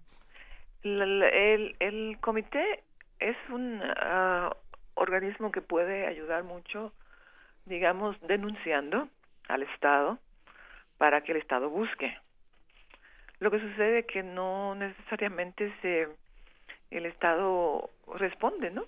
Es una ah, de hecho nosotros tenemos un caso en particular que está en el Comité de Desaparición Forzada de la ONU y ellos el comité emitió medidas cautelares para ese caso y le este eh, dieron la recomendación de que se investigara a fondo y todo y no se ha cumplido porque pues, si el Estado no le hace caso el comité no tiene digamos eh, calidad para no es su función Sí, eh, no es hacer vinculante. las cosas de manera eh, coerciti- coercitiva, no, no, así no es. Entonces, dan la recomendación, no se cumple y ya queda así. Y de hecho, México no estaba escuchando las recomendaciones, no, eh, eh, se, estaba tratando de que ellos pudieran entrar a México para eh, tomar las, este, las quejas y para eso requieren un permiso, requieren una invitación más que permiso y eso no se estaba haciendo. Este, el, gobierno anterior, eh, Enrique Peña Nieto, no les concedía la posibilidad a las Naciones Unidas de entrar a, a hacer este ese tipo de trabajo. Claro. Eh, Lucía, ¿qué decir de la Fiscalía Especial, eh, de la Fiscalía de Personas Desaparecidas? ¿Cómo, eh, ¿Cómo se han acercado ustedes ya durante bastante tiempo? Eh, ¿cuál, e- ¿Cuál ha sido esta respuesta? Pues se supone que es un mecanismo precisamente para activar la investigación, ¿no? Que es un tema que tú mencionas y que se menciona en general como una falla dentro del sistema judicial. ¿qué, qué, qué pasa con la Fiscalía? Y pues ahora con esta nueva administración, ¿ustedes ven alguna posibilidad de cambio, de contraste frente al sexenio anterior? Mira, la Fiscalía se está tropezando ahorita. Ellos tienen un problema muy severo de saturación y, y no tienen eh, eh, los elementos para, para digamos, este eh, darle un empuje bien grande a esa fiscalía. Por ejemplo, eh, un grupo de análisis de contexto que, que, con- que tenga diferentes expertos de diferentes ramas, como son, por ejemplo, criminalistas, etcétera, ¿no? Entonces, eh, eh, tienen un, un problema de saturación y de falta de, de, de personal para, para darle un empuje mayor. Está muy estancada, eh, y aparte no tiene la facultad que tienen otras instituciones, ¿no? que, que pueden contar con sus propios elementos para, digamos, eh, eh, eh, tienen asignados unos policías ministeriales, pero no la cantidad que requieren. Entonces, sí están en- en- tienen una una complicación de, de para poder hacer una actuación que deje resultados. Hasta ahora eh, los que los hallazgos que se han dado eh, que están en la fiscalía ha sido por los hallazgos del solecito. Así es. Definitivamente eh, los hallazgos nuestros son los que le han dado un resultado a la fiscalía, porque de ahí en fuera no, no hay nada. A ver, eh, tratemos de, de ver cómo se relaciona este tema, por ejemplo, con lo que ocurre en otras eh, en otras regiones, en otros países. Eh, Lucía, tomando el ejemplo de Colombia, donde hay 83 mil desaparecidos y donde justamente el día de hoy, eh, en una media hora más o menos, el Estado colombiano va a comparecer ante la CIDH, la Comisión Interamericana de Derechos Humanos, por el tema de desapariciones forzadas. Eh, ¿Cómo, ¿Cómo actúa la Comisión Interamericana de Derechos Humanos, por ejemplo, en casos como estos? ¿Cómo le va en el caso de Colombia, comparado con cómo le va en México, cómo le va en otras regiones? ¿Qué pasa? Pues fíjate que que no sucede lo mismo con el comité, como te decía, con el comité de la ONU, ¿no? Ok. No puede una estos organismos, este, organizaciones, este, pues ellos emiten recomendaciones, pero si llegan a oídos sordos, pues la verdad que que no tiene mucho efecto lo, lo que se, por ejemplo, empezando yo creo que de, de, de hecho en México hay que empezar prácticamente por tratar de llegar a una cifra real o lo De más entrada. parecida a la real, porque estamos enfrentando una, una problemática sin las dimensiones reales. Eh, por ejemplo, los números que da eh, Alejandro Encinas, él menciona de los 40 mil y tantos que él menciona que Veracruz está entre los estados con menos de mil desaparecidos. Es una aberración. Sí, O sea, Ve- Veracruz tiene, seguro que con denuncia tiene más de cinco mil casos. Claro. Con denuncia. Lucía, ¿y qué está pasando en Veracruz? Porque esa era también una siguiente pregunta que yo te quería hacer. Eh, ¿Qué pasa en esta situación tan complicada, tan, tan dolorosa? Pero ¿cuál es el perfil eh, de, de, de esta situación de desapariciones, de desapariciones forzadas que está ocurriendo en Veracruz? Guerrero tiene sus particularidades, ¿no? Tiene eh, sus temas muy específicos eh, de desde narcotráfico, desde eh, cuestiones muy muy muy puntuales. Pero ¿qué es lo que ocurre en Veracruz? Pues en Veracruz está también el narcotráfico. Todo esto fue fuerte, le- le- digamos, la, la gran, eh, el gran auge de toda esta violencia viene justo después de la guerra al narco, que se declaró en 2006. Viene toda esta debacle, ¿no? Tan terrible. En Veracruz hubo, este, lo que eh, hubo, hubo- han habido, han habido unos gobiernos eh, muy delincuenciales, como por ejemplo eh, el de Javier Duarte durante también Fidel Herrera o eh, con- Fidel Herrera empezó esto no esta degradación. Y y con eh, Miguel Ángel Yunes pues las cosas no mejoraron. Fueron dos años en que todo el estado se vio asolado por la violencia y sin ninguna solución. Y así continúa porque ha sido muy desafortunado el manejo de todo esto, porque no se han hecho acciones que conlleven a un impacto, ¿no? eh, se mantiene todo lo mismo, los mismos este policías, los mismos y yo siempre una de las cosas que, que he denunciado siempre que a esos policías hay que hacerle un, un examen, una investigación como si fueran perpetradores, pero para poderle otorgar su, su, su trabajo, ¿no? Su, porque se- ellos están, eh, la mayoría de los mandos que estaban viciados, ahí están, los siguen participando en la en, en la fuerza pública y este es el tema. En Veracruz ha sido la fuerza pública la que ha causado más problemas.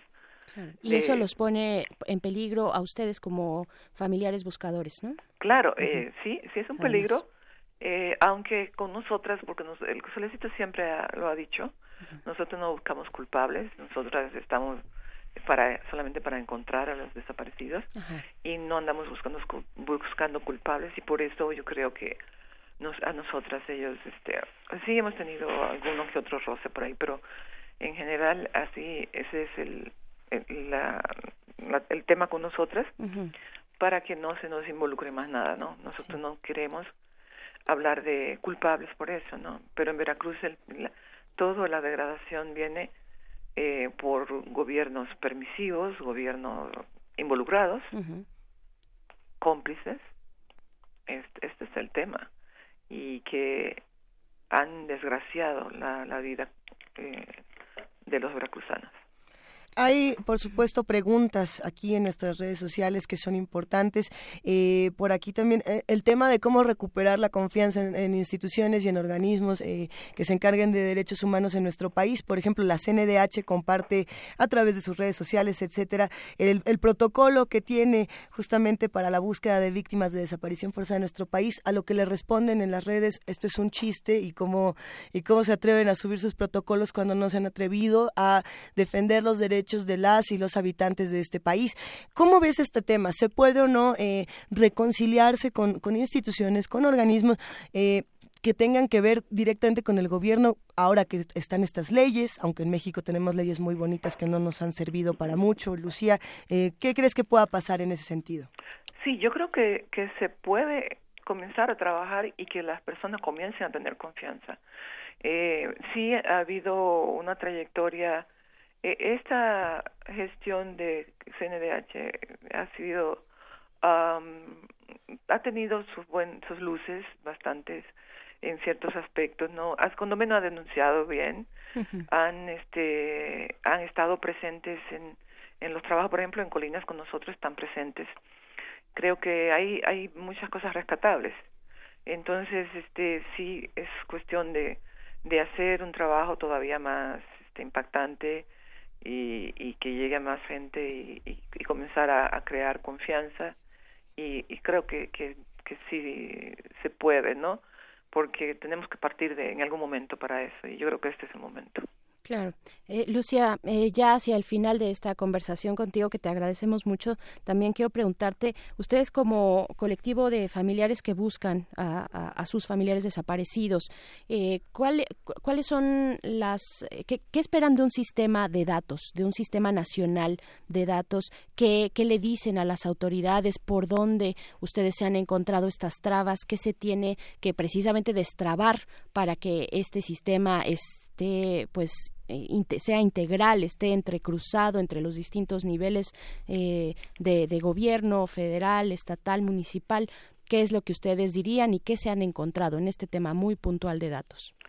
Am, eh, eh, primero que nada es partir de la realidad de que no se tienen datos y, y de ahí también crear también porque esto va a requerir una inversión eh, considerable en, en asuntos tecnológicos, ¿no? y, y este pues incluso eh, digamos que articular con con este organismos como son el INEGI por ejemplo para recabar eh, los insumos porque no los tenemos en muchos casos. Entonces articular de esa manera y con todo lo que se pueda eh, hacer una campaña de, de adquirir información eh, por, yo veo la iglesia como una posibilidad eh, no por el lado religioso sino porque ellos tienen presencia en todo México eh, y son este neutrales eh, la gente le tiene confianza a la iglesia eh, independientemente de todas las este, cosas que pueda la gente decir pero cuando se trata de un lugar neutral eh, de, de que, que en México la gente se sienta, se sienta confiado son las iglesias. De hecho, nosotras donde hacemos las tomas de muestra de ADN siempre son es en iglesias, porque si le dice uno que vayan a la fiscalía o que vayan a alguna de estas este, eh, instituciones, no nos dicen que, que ni en sueños, ¿no? Que no.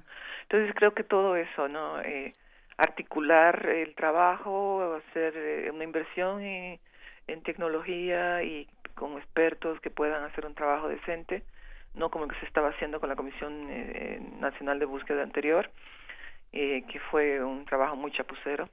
Y, y también está una campaña para que la gente se acerque con confianza de que no le va a pasar nada. Eh, quizá, como te decía, también utilizando la iglesia para que también las escuelas este, públicas son un, un eh, llegan a todos lados en México. En México la- la- hay escuelas en cualquier rincón, ¿no? Entonces podría ser también por ese medio, ¿no?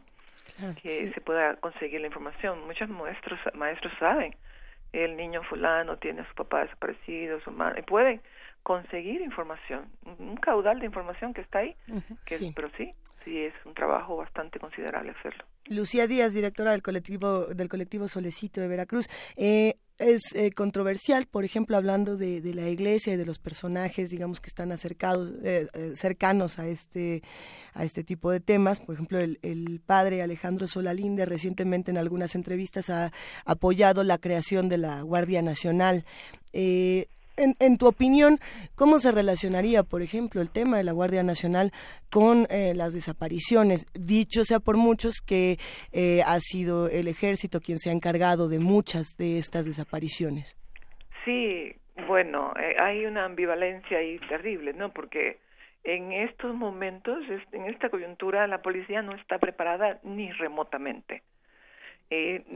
Siempre la tosudez de los gobiernos que han habido eh, era este cegar, ser ciegos a la realidad de que no tenemos policías confiables. En México, si uno tiene un problema, le huye al policía en vez de acercársele. Entonces creo que había que empezar por eh, fortalecer las policías, por este sanearlas y por prepararlas, entrenarlas y que y que sienta un policía que es este un estatus prácticamente ser policía, no como en otros lugares. Que que ser policía representa un prestigio para la persona.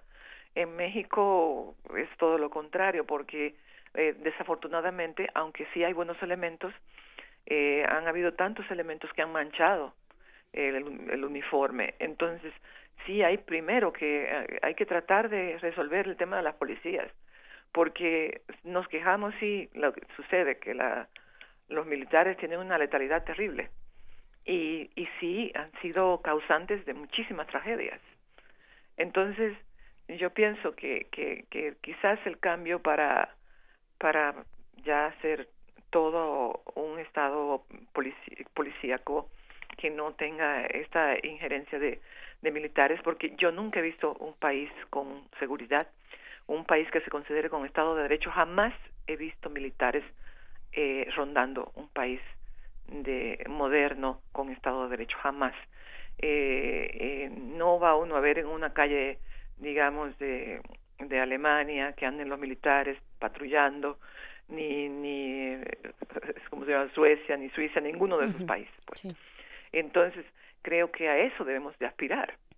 Pero si en esta coyuntura eh, hay lugares donde la violencia está, eh, está en control de la población, la, la violencia es la que impera. O sea, si el vacío que dejaron y en el que también, y como también participaban, se involucraban las mismas autoridades, que se involucran todavía, los mismos policías y todo. Y se creó esto, no, no vacío, sino un contragobierno de, de, de delincuentes que realmente hay un problema que yo no sé cómo se puede hacer el trámite para este policías con una violencia de esas dimensiones. Yo por eso sé que no no creo en la militarización, soy totalmente negada porque sé que es es real- es eh, el antítesis de la seguridad. Claro. La militarización es el, el opuesto de la seguridad. Cuando tienes un estado seguro, no tienes militares en las calles. Y eso, eh, eh, pero la coyuntura es complicadísima. Y, y, y no veo que lo primero que tienen que hacer es comenzar a dar pasos para trabajar las policías y, y buscar maneras de reducir esos índices de violencia eh, tan elevadísimos y violencia tan tan grave, ¿no? Como está en Veracruz, que los secuestros están ya, bueno, en un auge que no se había visto en, en tiempo, ¿no? Entonces sí, sí, sí es complicado, pero también hay que tomar en cuenta todos los, los diferentes este, Así es. elementos de esta ecuación. No nada más puedo, ok, quito mis- los militares. Eh, hay, hay algunos lugares donde quitar los militares significa eh, dejar la- a la población eh, abandonada y, y expuesta a, la violencia, totalmente, así irresponsablemente. Claro. Eh, importante que lo digas, eh, además tú, eh, Lucía Díaz, directora de este colectivo Solecito de Veracruz, como parte también de las víctimas que, que no logran encontrar a, a sus familiares, a sus seres queridos. Te, te agradecemos mucho esta conversación, Lucía. Sigamos, sigamos con esto y pues con, eh, con esto que propone el, el nuevo gobierno, con veamos si hay efectivamente un cambio eh, en comparación con lo que teníamos en secciones, sexenios anteriores. Sigamos esta conversación, Lucía. Muchas gracias. Gracias a ustedes, este, Luisa y Berenice, y, y muchísimas gracias al auditorio y que tengan todos un buen día. Igualmente para ti, gracias. Hasta luego. Lucía. Y venga, vámonos con música. Qué tema tan complejo y tan fuerte. y ¿no? doloroso. Sensible, por supuesto, para todo el auditorio que nos escucha. Por eso les vamos a poner un poco de música y esta es para Edgar Bennett en este viernes de complacencias. Solo tú, Guti Cárdenas, compuesta por Agustín Lara.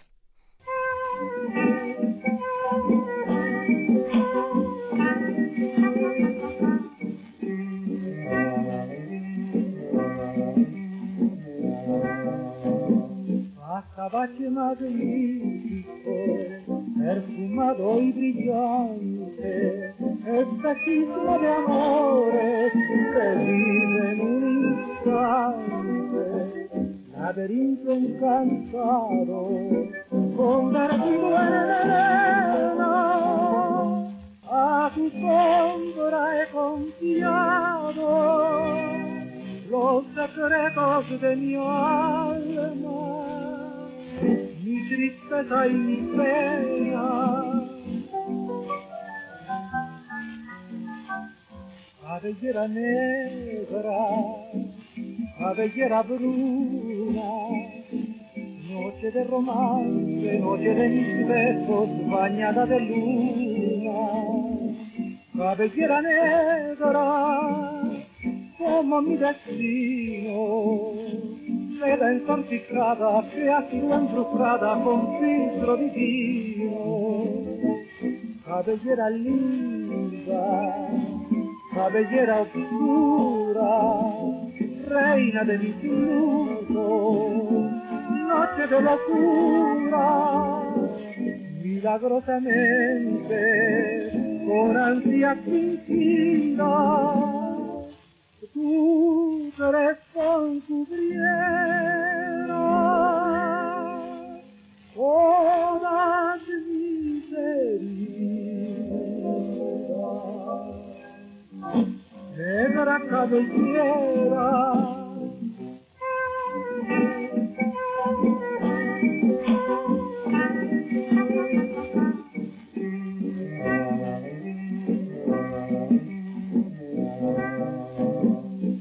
azabache magnífico, perfumado y brillante, espejismo de amores que vive en un instante, laberinto encantado, convertido en arena, a tu sombra he confiado los secretos de mi alma, mi tristeza y mi pena.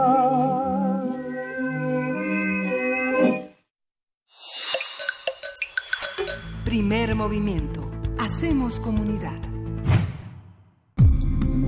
Nota del día.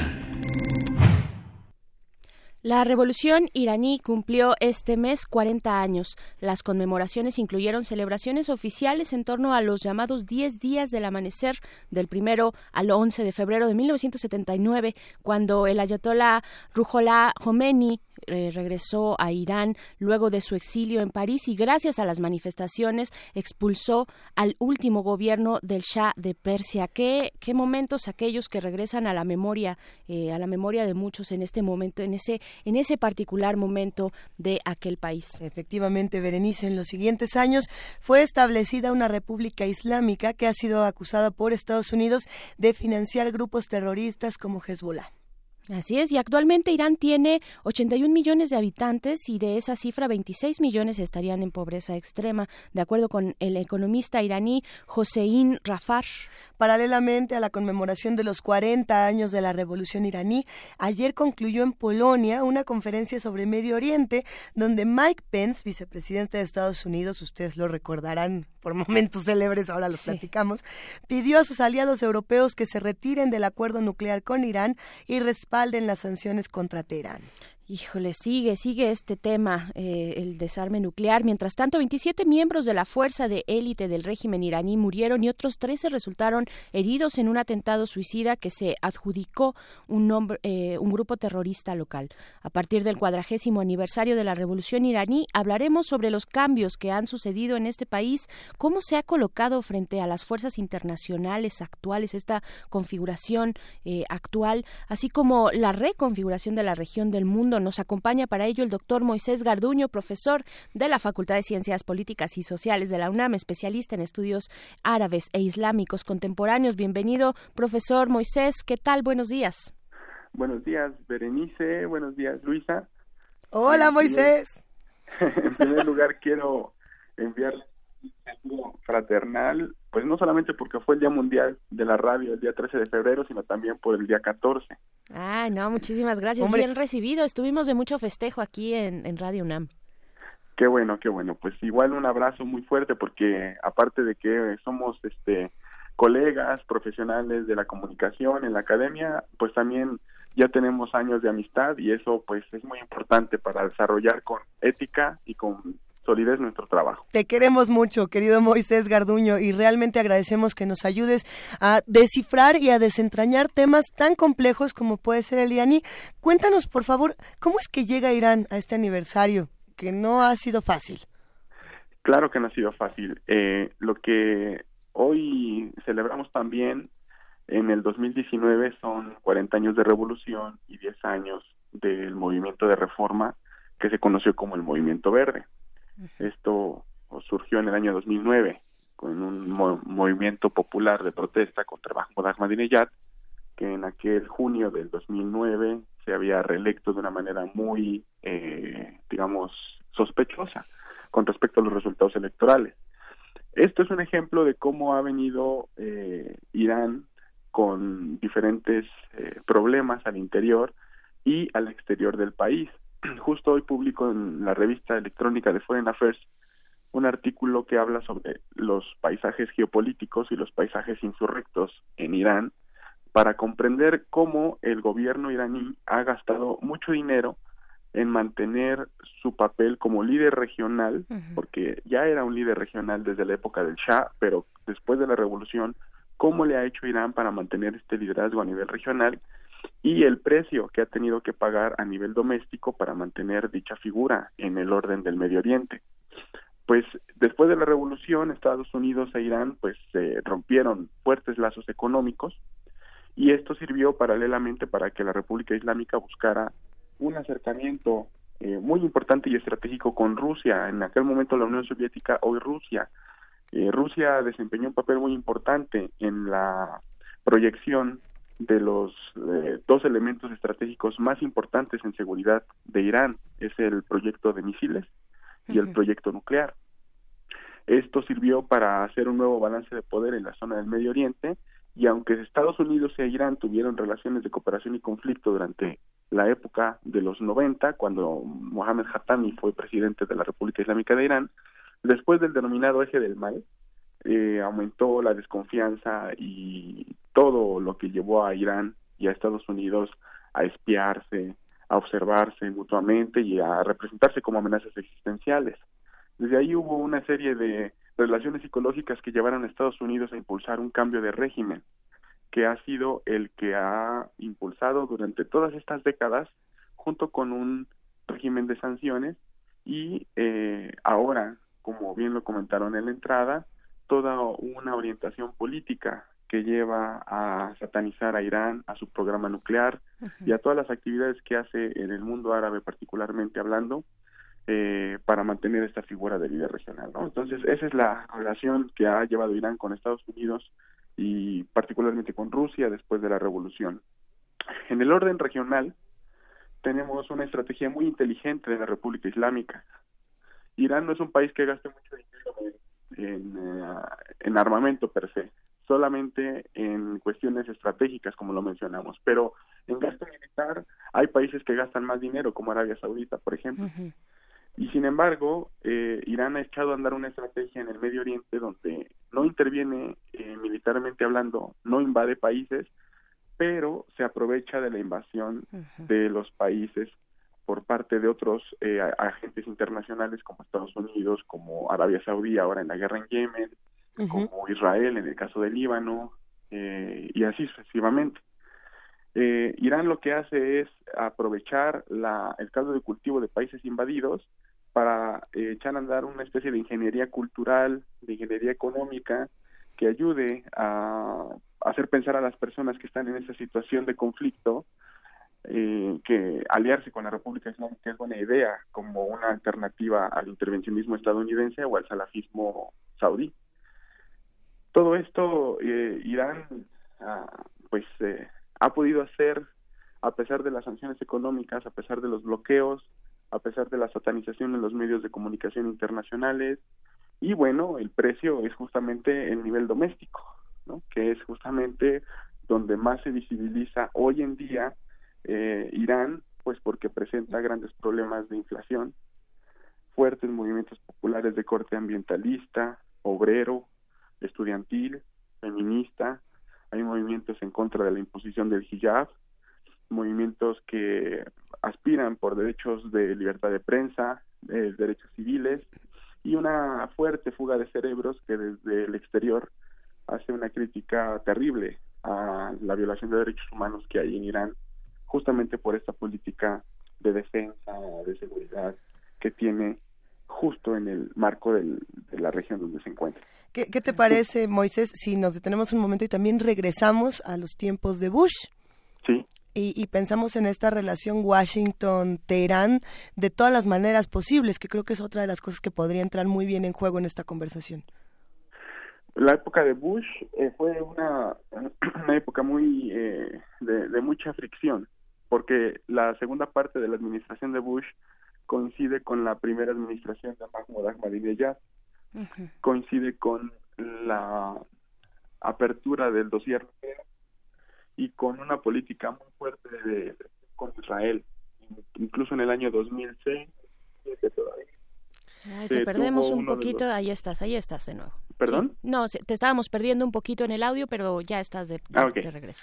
Sí, en el 2006-2007 tuvimos uno de los eh, escenarios donde más cerca estuvimos de tener una, un enfrentamiento militar eh, para deshacer el programa nuclear.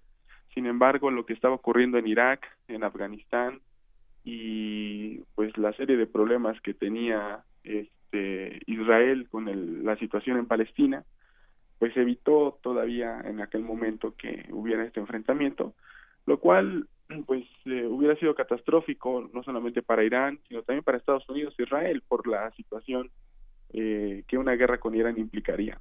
Sin embargo, a partir de Bush, justamente como comentan, es cuando esta retórica de cambio de régimen se agudiza y se, se le invierte mucho más dinero en los medios de comunicación y particularmente en dos movimientos, en dos movimientos iraníes que van a ayudar a echar a andar esta retórica.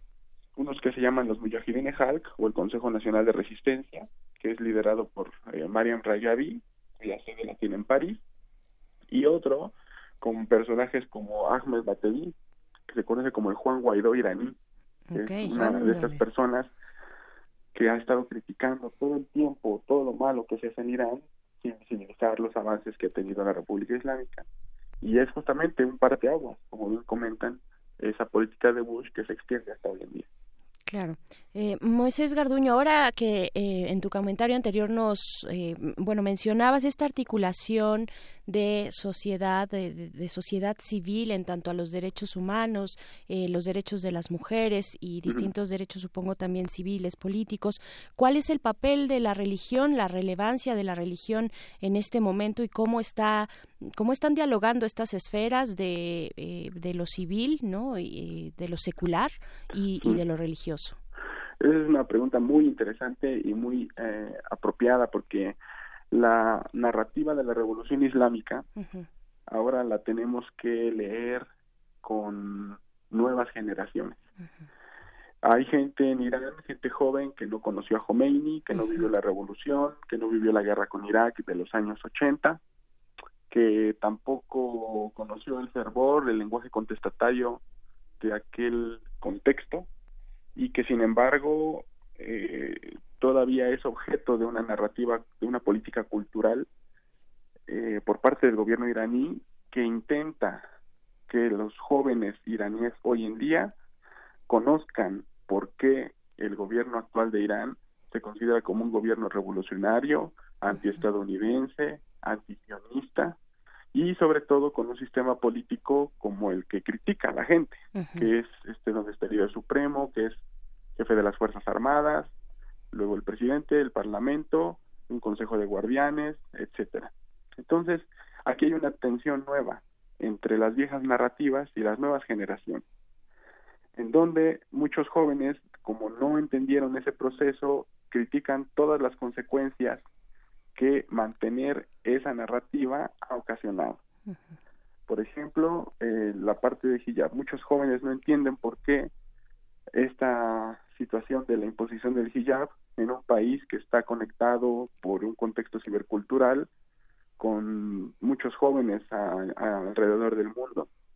Eh, no entendíamos por qué, a pesar de unas políticas de seguridad y de contención con Estados Unidos, las mujeres no eran permitidas de entrar a los estadios de fútbol soccer. No entendíamos por qué la libertad de prensa estaba tan restringida cuando se supone que Irán es- tiene uno de los sistemas políticos más plurales de todo el Medio Oriente si volteamos a ver alrededor del Golfo Pérsico, monarquías en Arabia Saudí, en Jordania, incluso en Marruecos, hasta el norte de África. Entonces, eh, no entendíamos si había una combinación entre república y, e islamismo, por qué había tantas restricciones. ¿no? Entonces, son este tipo de cosas que además de algo que es mucho más poderoso que esto, ha llevado a la gente a, a las revueltas populares. Y con esto me refiero a las altas índices de desempleo, las altas tasas de desempleo juvenil, que llegan incluso al 25%, y esto con datos del mismo Irán, del Centro de Estudios Estadísticos de Irán. Tenemos, como bien dijeron ustedes, 26 millones de personas en la precariedad, en los límites de la pobreza, inflación del 36%, eh, aunque Irán es la segunda economía más importante del Medio Oriente y uno de los países petroleros más fuertes de todo el mundo, pues eh, tiene grandes problemas con respecto a el empleo de jóvenes calificados.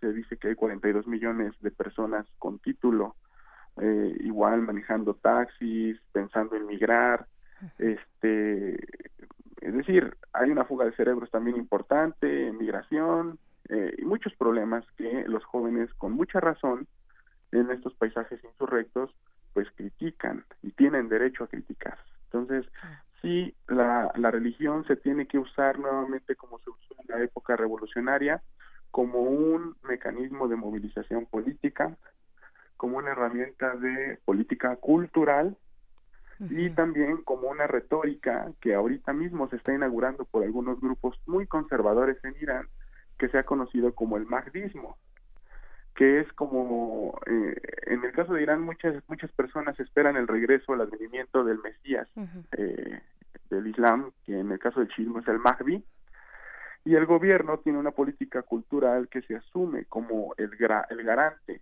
que va a esperar y que va a organizar la espera de este. Ujú. Entonces, a los jóvenes eh, se les vende la idea a través del espacio público, en murales, en los programas de televisión, en las estaciones del metro, de los autobuses, imágenes del Mahdi llegando o a punto de llegar, con fotografías, por ejemplo, como las del equipo de fútbol nacional, que es muy popular entre los jóvenes. Caray, ajá. Se ofrecen imágenes del Mahdi con eh, la familia iraní, ¿no? que es el, el elemento más íntimo de organización social en Irán y en muchos países. Por supuesto. Eh, Se ofrece el Mahdi en los programas de radio, eh, es decir, es como no solamente traer el pasado de 1979 con Khomeini, sino crear una política de la expectativa al futuro, creando una orientación de lealtad al gobierno y de cohesión frente a los elementos externos que bien mencionamos al principio, particularmente Israel y Estados Unidos. Más o menos así se maneja la retórica religiosa. Más o menos así, eh, viejas prácticas en nuevos tiempos. Eh, doctor Moisés Garduño, profesor de la Facultad de Ciencias Políticas y Sociales de esta universidad, especialista en estudios árabes e islámicos contemporáneos. Sigamos esta conversación con lo que ocurre en aquella, en aquella región de nuestro planeta. Muchas gracias por lo pronto, por, por estar acá. Muchísimas gracias. Claro que sí, gracias a ustedes, Berenice Luisa. Vamos a darle seguimiento porque ahora con la cumbre está en Polonia. eh, hay un frente muy eh, cohesionado para tratar de satanizar aún más a la República Islámica y Netanyahu se le salió por ahí una palabra hablando de guerra, que mucha gente dice que fue eh, mala traducción, otras personas dicen que sí lo dijo. De igual manera hay que darle seguimiento porque las cosas se están moviendo alrededor de Irán. Pero es que Netanyahu siempre tiene ese tipo de accidentes, De resbalones, de deslices. Bueno. Sí, pero, y es, pero ha sido muy clara su retórica también anti-iraní y, y esto tiene repercusión ahora justo en la administración de Donald Trump. Pues, pues mucho de qué conversar en un futuro. Muchísimas gracias, eh, Moisés Garduño, por, por estar acá en, en Primer Movimiento. Muchos saludos a ambas y a todo el equipo. Claro que sí, pues sigamos, sigamos estas conversaciones y pues porque todavía nos falta la poesía necesaria, ya estamos a punto del corte de las, de las nueve de la mañana. Eh, Qué rápido se fue esta hora, Qué Berenice. rápido se nos fueron las dos horas, los viernes siempre se nos van como agua, también tenemos una mesa, la mesa del libro a la serie, vamos a hablar de El Diablo me obligó, este libro que inspiró a la serie Diablero en una conversación con el escritor Hagenbeck, novelista y guionista de cómic. Vamos a hacer este corte y regresamos, esto es Primer Movimiento. Síguenos en redes sociales. Encuéntranos en Facebook como Primer Movimiento y en Twitter como arroba PMovimiento. Hagamos comunidad.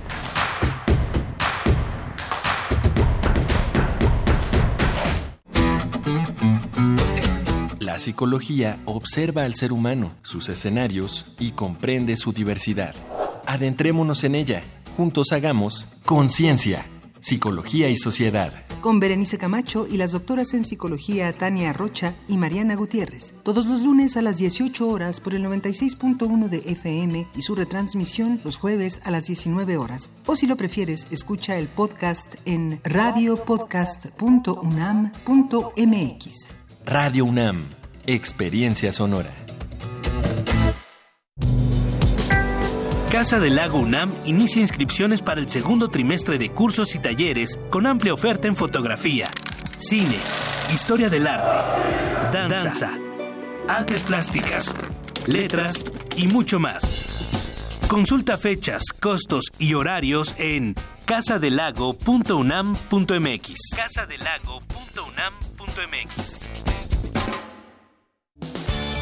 Un nuevo año es un buen momento para renovarse. Y en el INE es muy sencillo. Revisa tu credencial para votar y si tiene un 18 en la parte de atrás o su vigencia al frente dice 2018, ya venció y no es válida para ningún trámite oficial. Renuévala cuanto antes. Acude al módulo del INE más cercano. El trámite es rápido y sencillo. Recuerda que tu INE te identifica. Porque mi país me importa, renuevo mi credencial para votar y la mantengo actualizada. Instituto Nacional Electoral, INE.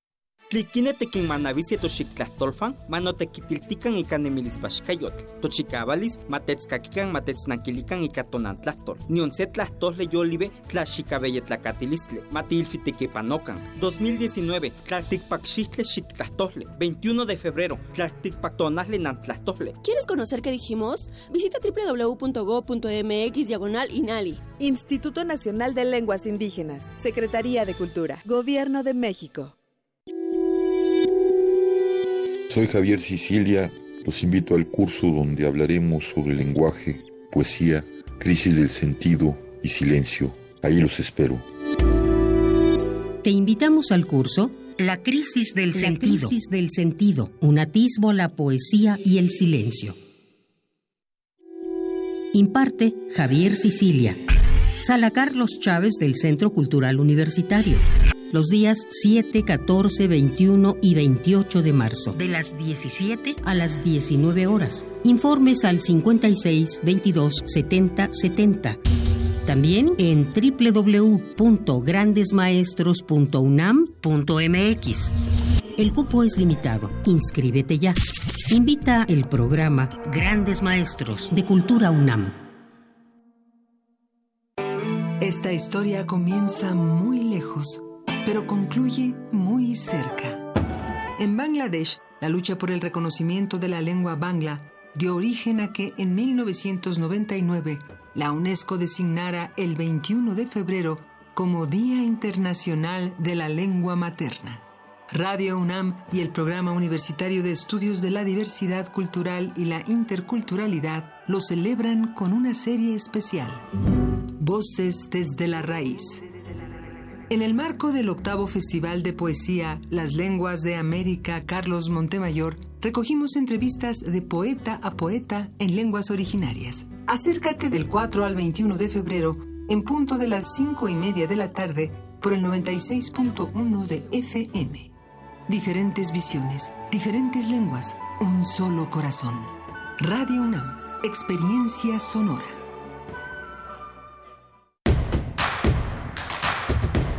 Encuentra la música de primer movimiento día a día en el Spotify de Radio UNAM y agréganos a tus favoritos.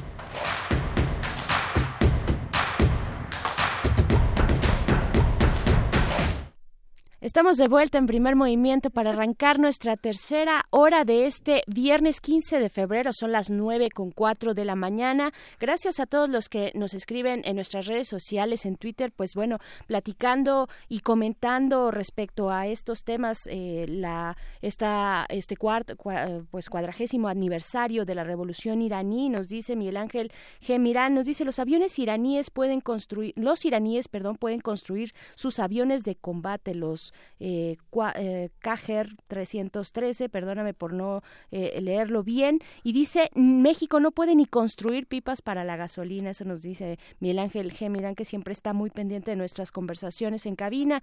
Eh, también... eh, Efren pues, tiene uno bueno. A ver, Efren, ¿dónde está Efren? Es el que sigue justamente de Miguel Ángel Gemirán. Dice que hay acerca de la conformación de una OTAN árabe como alianza militar judío-sunita contra Ay, ay, y ay. de qué manera influye Elliot Abrams, neoconservador e iniciador de la idea de buscar un gobierno mundial con sede en Jerusalén, en esta OTAN árabe contra Irán. Saludos.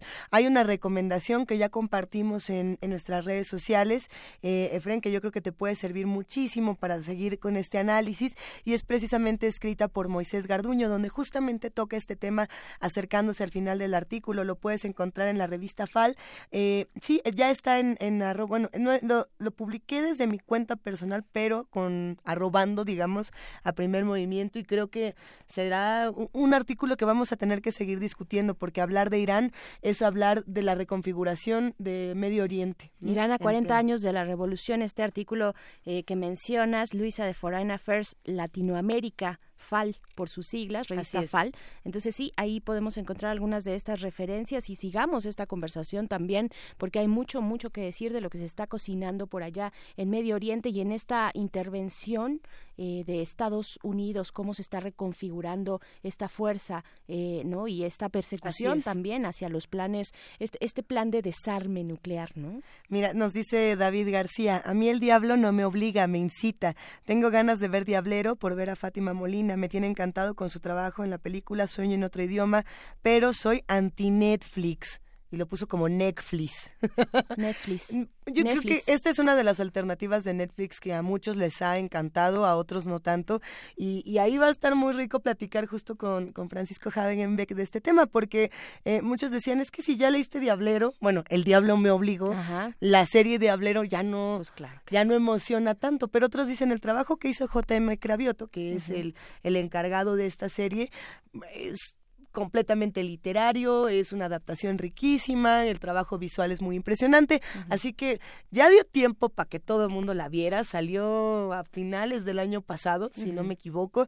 Hay una reedición de este libro, El Diablo me obligó, de Hagenbeck, que ya tiene la portada con los personajes de, de Netflix, como le digo. de la serie. Así Ok, es. una edición especial, sí, interesante, interesante ver cómo, pues sí, a veces nos arruinan eh, los libros eh, cuando viene la serie o la película, pues sí, sí, sí, se arruinan, pero, pero hay que leerlo a cada uno en su justa dimensión sin dejar de ser críticos, ¿no? Porque sí, a veces se avientan unas cosas, eh, pues que no, que no valieron la pena. Y bueno, si les parece bien con estas reflexiones, nos vamos de inmediato a la poesía necesaria. Primer movimiento. Hacemos comunidad. Es hora de Poesía Necesaria. Y el día de hoy en la poesía necesaria estaremos hablando de Elena Aníbali. Vamos a hablar de poesía argentina y tenemos el fragmento de Hemos sido todas una, invencibles, que podrán encontrar completo en, el periódico de poesía de la UNAM, que está en periódico de poesía.unam.mx. Ahí está este, este poema muy fuerte, muy urgente para nuestro país y para muchas otras regiones de- del mundo. Y bueno, hablando de de este tema como víctima, victimario, pero también de las dos voces, estará acompañado de Stagger Lee de Nick Cave. A ver qué les parece esta dupla entre Elena Aníbali y Nick Cave. Hemos sido todas una invencibles. Uno. Oigan, mujeres de las casillas, oigan, mujeres de la ruta, de los tinglados, de los galpones. Óiganme mujeres que hacen pastar al ganado y se queman al sol como culebras. Óiganme, las amo y las he amado siempre. Maternando en los colectivos, dando oscura, agria leche o tibia y dulce, las he visto, cubiertas de asfódelos, en mi memoria, aún afantasmadas, las idas, las difíciles figuras perdidas en la noche del tiempo He paseado con ustedes, en trenes las he visto correr bajo la lluvia en altos tacones rojos, martirizadas en la ardiente cocina del patrón, golpeadas, tiradas en las banquinas, moliendo maíz o sacando el piojo al perro, al niño, al mono, sin muecas de asco o de rencor, hirviendo la carne, la sopa, los trapos infectos de los enfermos, o quemando azúcar ante el muerto o la tripa del hijo, o la mierda del ajeno. Las he visto en las alcantarillas. Mi ciudad es una cartografía del horror. El campo es una cartografía del horror. Las casas, las piezas, los puertos, los ríos, las fábricas, las iglesias son una cartografía del horror. ¿Nos hemos acostumbrado? ¿Nos da pereza?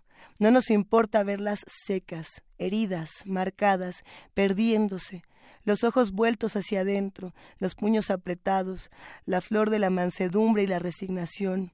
Incubado por siglos, el huevo de la vergüenza y la rabia ha parido mujeres muertas.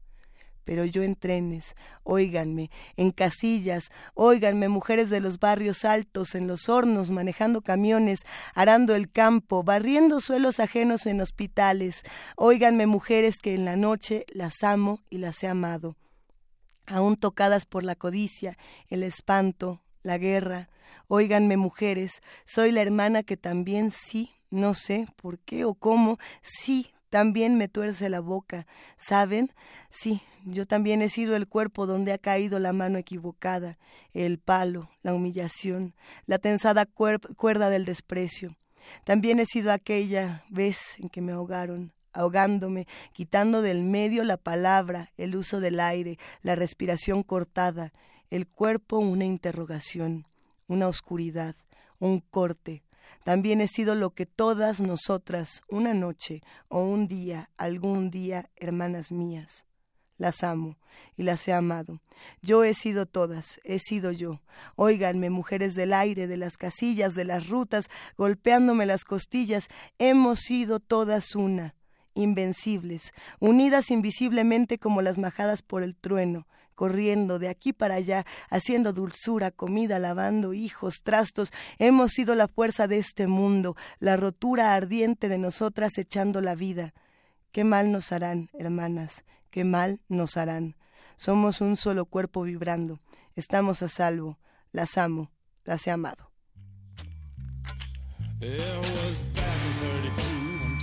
Times were hard. He had a Colt 45 and a deck of cards. Staggerly.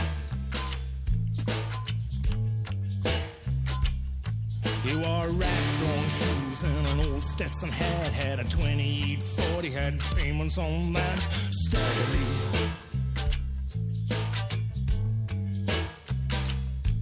His woman threw him out in the ice and the snow, and she told him never ever come back no more.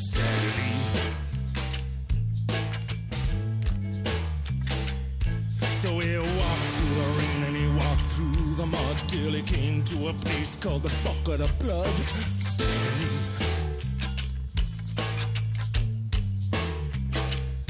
He said, Mr. Motherfucker, you know who I am. And the barkeeper said, No, and I don't give a good goddamn.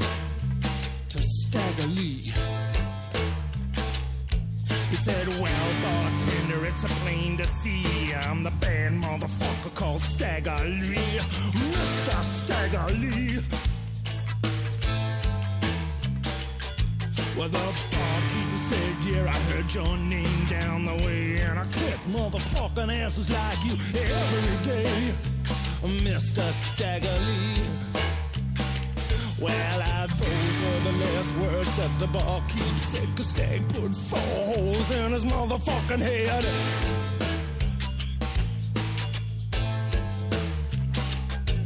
Just then in came a broad called Nellie Brown, known to make more money than any bitch in town.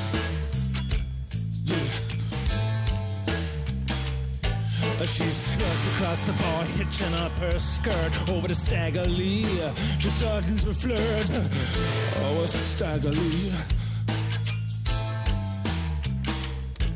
She saw the barkeep, said, Oh God, he can't be dead. Stag said, Well, just count the holes in the motherfucker's head.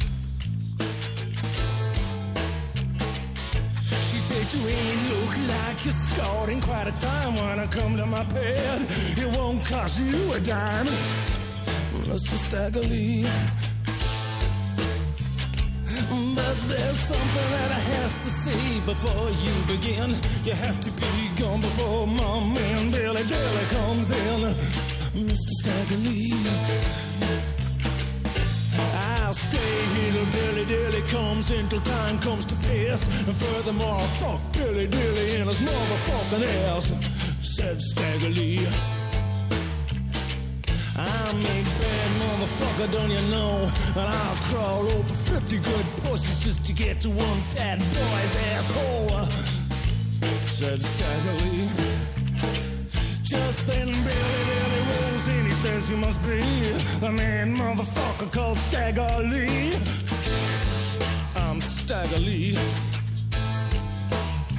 Yeah, I'm Stagger Lee, and you better get down on your knees and suck my dick, because if you don't, you're gonna be dead. He Said Stagger Lee. Oh, well, Billy Dilly dropped down and slobbered on his head and Stig filled him full of lead. Oi.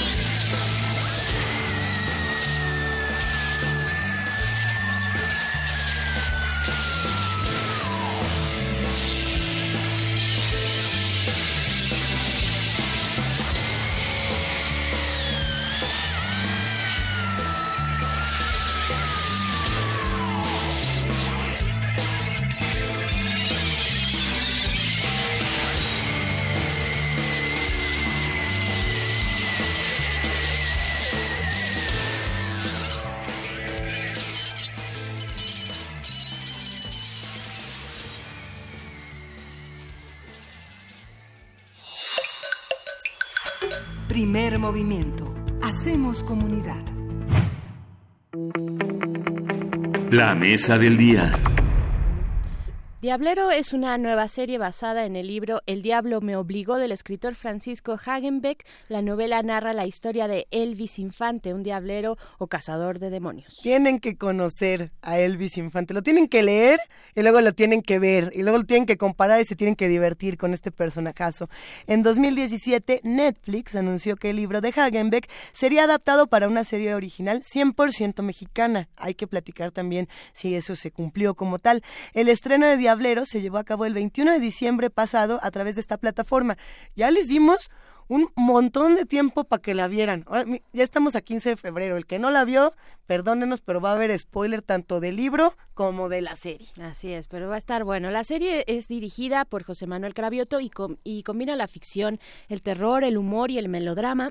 Está protagonizada por Horacio García, Christopher Uckerman, perdón, Giselle Curi y Fátima Molina. Y bueno, plataformas como Netflix se han encargado de realizar a lo largo de los años distintas adaptaciones eh, de libros para series originales. Y ahí en- entre el serie original, si viene de una adaptación, se puede llamar así. Va- Vamos a, vamos a discutir todo esto. Por ejemplo, el libro de la selva de, de Rudyard Kipling, Alias Grace de Margaret Atwood.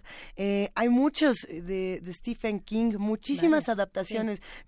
1922, entre muchas otras, algunas muy buenas, otras con muchas preguntas y mucha desazón, pero bueno, todo esto también lo vamos a meter por acá. Claro que sí. A mí me gustó, por ejemplo, más el libro de la selva que hizo Netflix que la que se hizo eh, para cine. Me gustó más el guion. El guion me gusta mucho más, creo que se apega un poquito más a Kipling. Pero bueno, ese es, ese es tema de un poco de otra conversación, porque en esta trabajaremos, eh, pues eh, más bien platicaremos sobre este trabajo de adaptación, lo que implicó, lo que sucedió con su texto y las posibilidades de los distintos lenguajes narrativos. Nos acompaña Francisco Hagenbeck, novelista y guionista de este cómic. Bienvenido, ¿cómo estás, Francisco? Hola, muy buenos días. eh, muchas gracias por el espacio. Es un placer, como siempre, estar con ustedes. Es Esta todo es nuestro. tu casa, Francisco, bienvenido.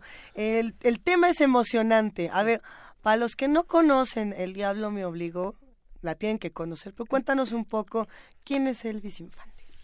Bueno, El Diablo me obligó es un librito que hice hace ya 10 años.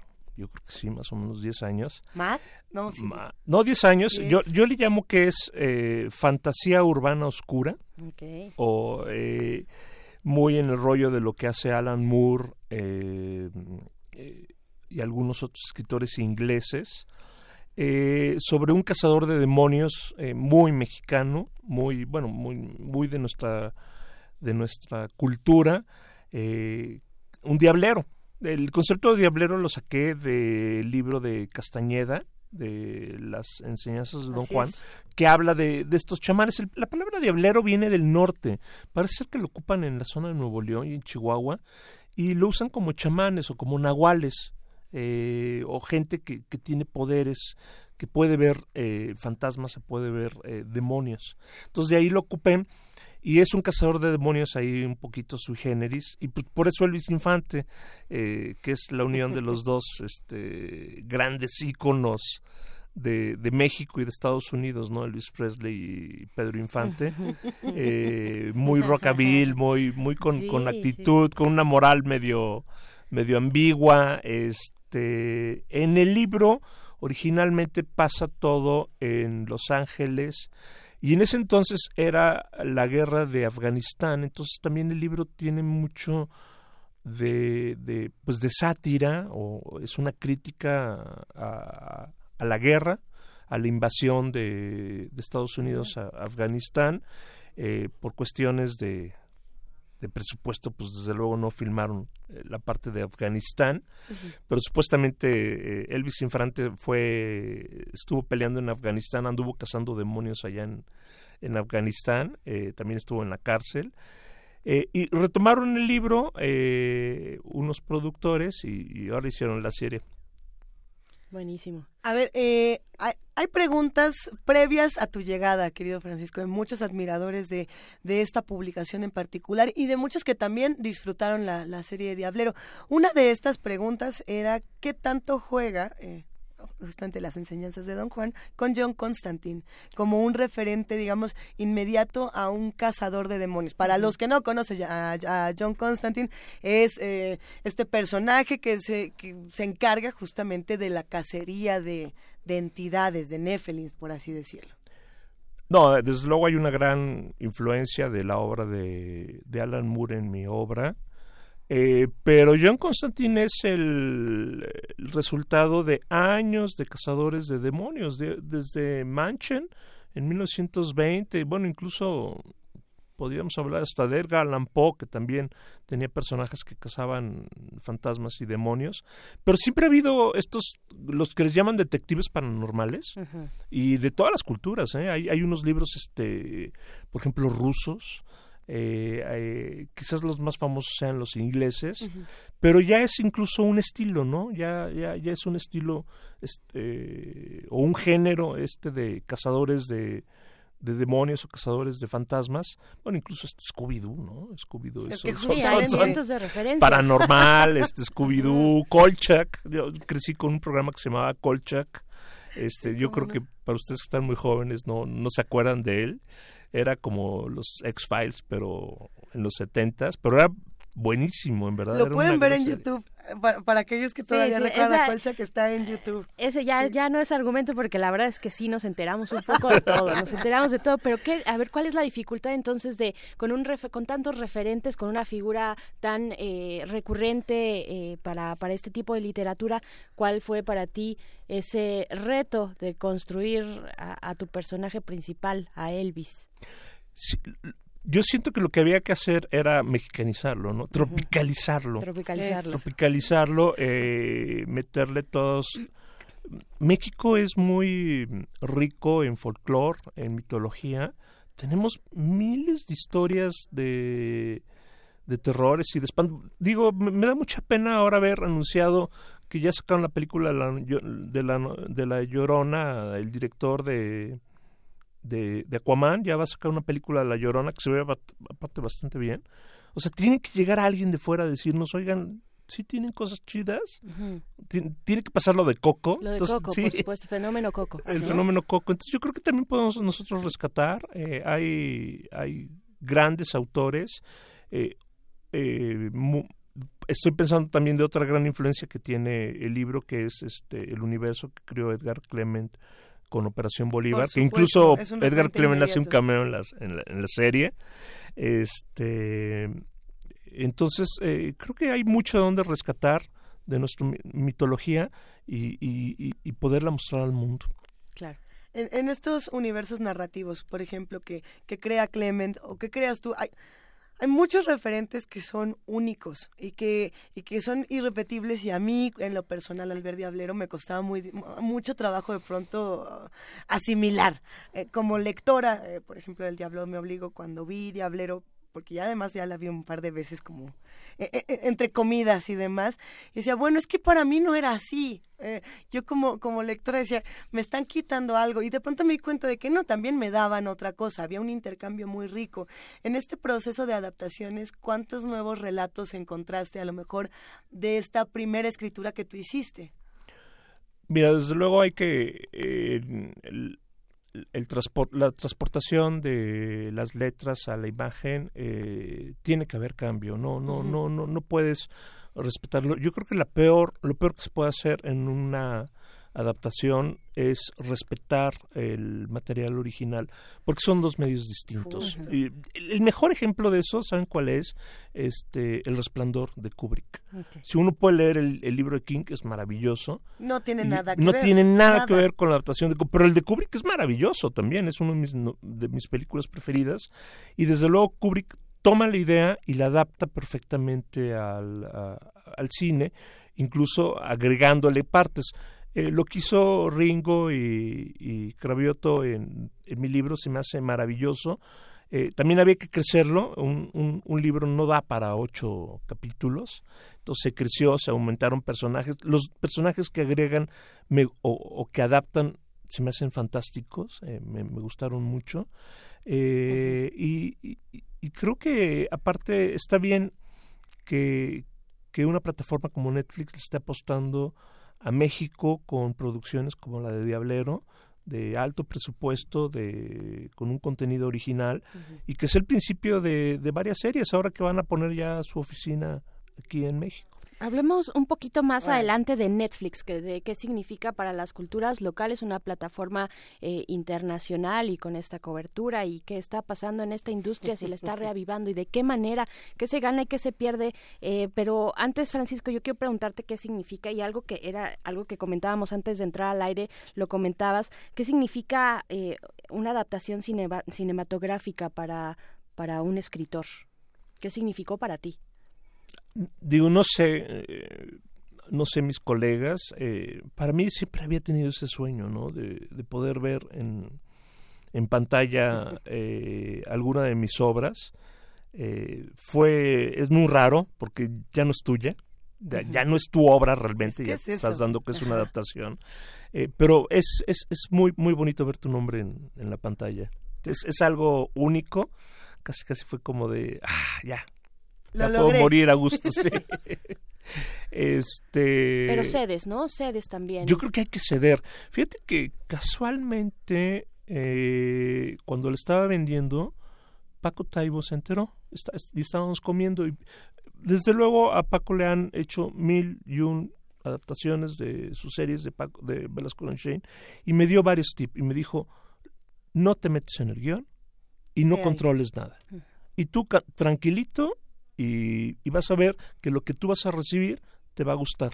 Porque si estás muy obsesionado con los cambios, vas a sufrir todo el proceso. Y en verdad fue un, un- una muy buena recomendación, eh, la acepté como tal y en verdad fue una sorpresa. Yo terminé viendo la serie igual que todos ustedes y fue para mí una sorpresa.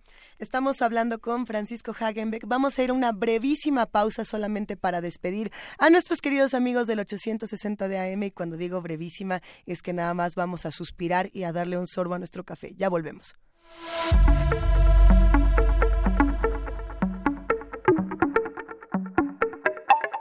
Del diablo me obligó a diablero y en este proceso, querido Francisco, pasamos por el autor que escribe una novela, el guionista que es, bueno, no, no, no, no, el que decide que este, esta novela eh, tiene un futuro, digamos, en la pantalla. Luego se la pasa al guionista que tiene que reinterpretar. Luego el guionista se la pasa al corrector de, de guion, al script doctor que tiene que arreglar ese guion o darle a unidad. Luego esto regresa al director que dice, ay no, pero es que en mi visión voy a quitar esta coma y voy a poner eh, vacas voladoras y luego voy a poner esta otra cosa. Y después ya empieza todo un proceso creativo, digamos, visual. Eh, no te metiste entonces para nada en la parte de guion. No, no, y creo que fue lo mejor. Eh, son dos géneros distintos. Eh, ellos son cono- lo conocen más y creo que fue fue buena buena buena opción. Estoy en otra serie donde sí estoy muy involucrado, pero bueno, eso ya que salga ya hablamos de ello. ¿No se puede contar nada? Sí. No, porque luego se va, ya dicen que... Sí, que se Ah. sepa, Pero hay otro libro que ya está en proceso para serie de televisión también.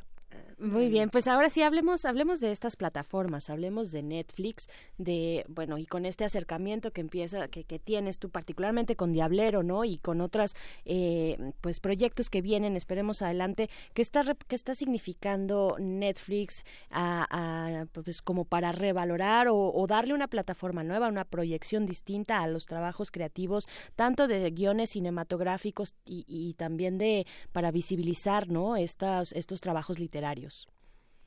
Yo creo que es una nueva opción. eh, acaba de, de cambiar algunas cosas. Eh, Netflix era, a fin de cuentas, un servicio de streaming, pero yo creo que está cambiando incluso el hecho que ahora sea parte del grupo de las productoras de Estados Unidos, que como Fox y Disney eh, se asimilaron, el, el, el hueco que dejó Fox entró Netflix. Eh, yo creo que es un, una nueva ventana para productores y para contenido. Eh, entonces, se me hace maravilloso eh, que aparte se están haciendo trabajos locales, ¿no? O sea, bueno, si nos metemos a Netflix podemos encontrar series de Corea maravillosas, de. Argentina, de Alemania. Yo he visto unas alemanas maravillosas. Eh, no nada más eh, la, la que consumen en Estados Unidos, sino también locales de, de, de cada país. Y eso nos vuelve más global, pero también nos ayuda a, a entender otros países y otras culturas. Claro. Eso se me hace maravilloso. Por ejemplo, Diablero está, la puedes ver en, creo que son 10 idiomas, o sea, le vas cambiando y la puedes ver en idiomas. Me he puesto a ver críticas de Diablero en polaco, en serbio, en, en ruso, ¿no? Se, se nota que la han estado viendo allá y eso está padre que, que, que talento mexicano esté dando la, la vuelta. Y bueno, se nos, se nos olvida mucho que aunque va a ganar los Óscares, Roma pues, es una producción de Netflix y que es una producción totalmente mexicana. A ver, eh, lo cierto es que el mercado, y, y en el caso de eh, Netflix, hay, hay particularidades que también pueden o no, digamos, ponernos distintos productos, ¿no? Cuando, lo, lo digo por- porque soy una chismosa de lo peor, y entonces yo recuerdo que en noviembre de 2017 se estaba, digamos, trabajando ya en la producción de Diablero, en los guiones, sí fue más o menos noviembre, Más o menos. octubre, noviembre de Así es. 2017. Eh, y en esa época de pronto sopas aparece Luis Miguel y todos los proyectos que se tenían mexicanos de gran calidad para Netflix se frenaron para que esta serie tuviera todo el espacio, toda la difusión, toda la lana. Y de pronto ah, los que sabíamos, por ejemplo, que ya venía Diablero, nos quedamos ah, con una cara de bueno, entonces, ¿qué vamos a privilegiar? Lo que se ha narrado en Televisa, en TV Azteca, en otras plataformas digitales también, que es el formato telenovela, o vamos a apostar por formatos nuevos, eh, contestatarios, porque sí, Diablero también es muy política, como lo es, el diablo me obligó. Sí. ¿Qué pasó con esa parte? ¿Tú cómo lo viste? ¿O no, o no fue tan dando- así? Sí, no, no fue. este- hay de todo, ¿eh? Digo, también está La Casa de las Flores, que es una telenovelota. eh, Que están y- divertidísimas, nadie y está hay- diciendo Y, hubo no. una producción incluso de, de estos niños elites, eh, no me acuerdo cómo se llamó, que también es malísima. Pues yo creo que es todo, ¿no? es el. el, eh, hay, hay, se van a producir muchas cosas. Y, y también se nos olvida que de pronto pues hay, hay, por- hay cosas que no funcionan. Pero, por ejemplo, en mayo, ah, casualmente ayer que estuve, eh, viene una serie original eh, escrita por Eduardo Antonio Parra, eh, dirigida por Carlos Carrera, que se llama Yankee. Eh, yo la espero con muchos ánimos, ¿no? Sí, o sea, yo, yo creo que va a ser una gran producción esa, también para Netflix. Se está apostando por escritores, justamente que se dedican al ejercicio 100% literario para nuevos contenidos eh, de, de series. Lo digo porque muchas veces se consideraba que el guion en sí mismo no era eh, un objeto literario, que era nada más una serie de instrucciones para el director, a lo que muchos guionistas nos sentimos indignados y dijimos, pero por supuesto que no, es un ejercicio para escritores y sobre todo para narradores que se han comprometido con, con textos de, de largo aliento. ¿Sientes que se está dando mucho más espacio para escritores Sí. eh, en ese sentido? Sí, es increíble la cantidad de, de proyectos que están ahorita en camino de escritores. Por ejemplo, el de Fernanda Melchor va en camino, el de... que yo no sé cómo lo van a hacer, se me hace muy difícil transportar su novela. Eh, la de Jorge Volpi también la están haciendo. eh, la Saludos. De, la de este, una novela criminal. Ay, Eh, buenísimo. Sí. Uf. Va a estar muy bueno. En, Muy en bueno. el rollo este de true crime, ahorita que, que está tan de moda, pues Sí. es, es totalmente un true crime, ¿no? Es el, el, el- caso de la, de la francesa que, De Florence de- de, Cassel. Florence Cassel. Yo Que- creo que es un tema maravilloso, Maravilloso. y agarraron la obra de Jorge para, para, para llevarlo. que Entonces está creo muy que bien documentada, me dicen. Está muy bien ¿no? O sea, documentada, sí, entonces sí, creo es que un trabajo riguroso. creo que va a ser eh, una serie muy interesante.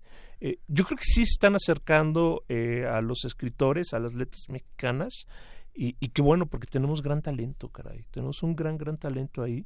Tenemos grandes ideas eh, en espera de ser descubiertas. Eh, hay, hay grandes obras, y no nada más obras no, de ahorita. Yo creo que podemos regresar al pasado a, a- a revisar obras de, del siglo XX que podemos eh, adaptar perfectamente al, a, a- a plataformas como de como las de streaming de, Netflix y parecidos. Son uh, alguna de las posibilidades, de las muchas posibilidades que nos da también la pantalla, ¿no? Y estos sistemas de streaming.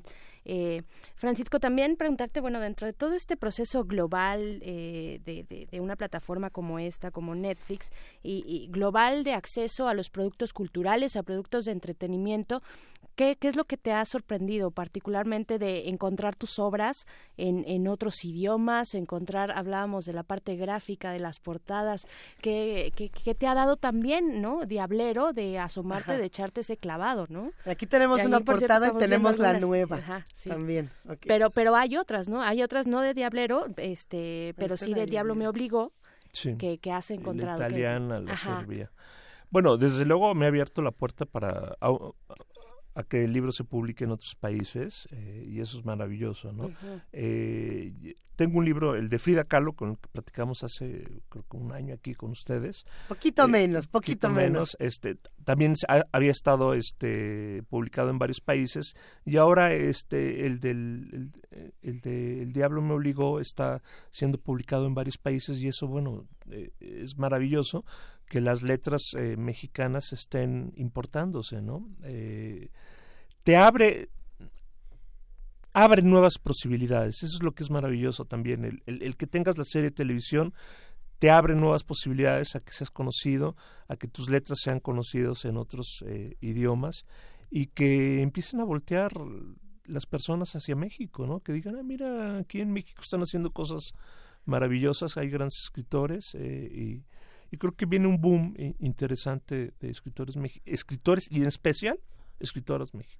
A ver, eh, al principio de esta conversación hablas de que el diablo me obligó, es una fantasía. ¿Cómo, cómo- lo escribiste? Ay, Es estuvo buenísimo. Fantasía urbana eh, ¿Oscura? Oscura. Ok. Fantasías urbanas oscuras que afortunadamente, venturosamente ya están teniendo un espacio importantísimo en televisión, en cine y en literatura. Pensando, por ejemplo, en que hace unas semanas estuvo por acá Emilio Portes para platicar de Belcebú.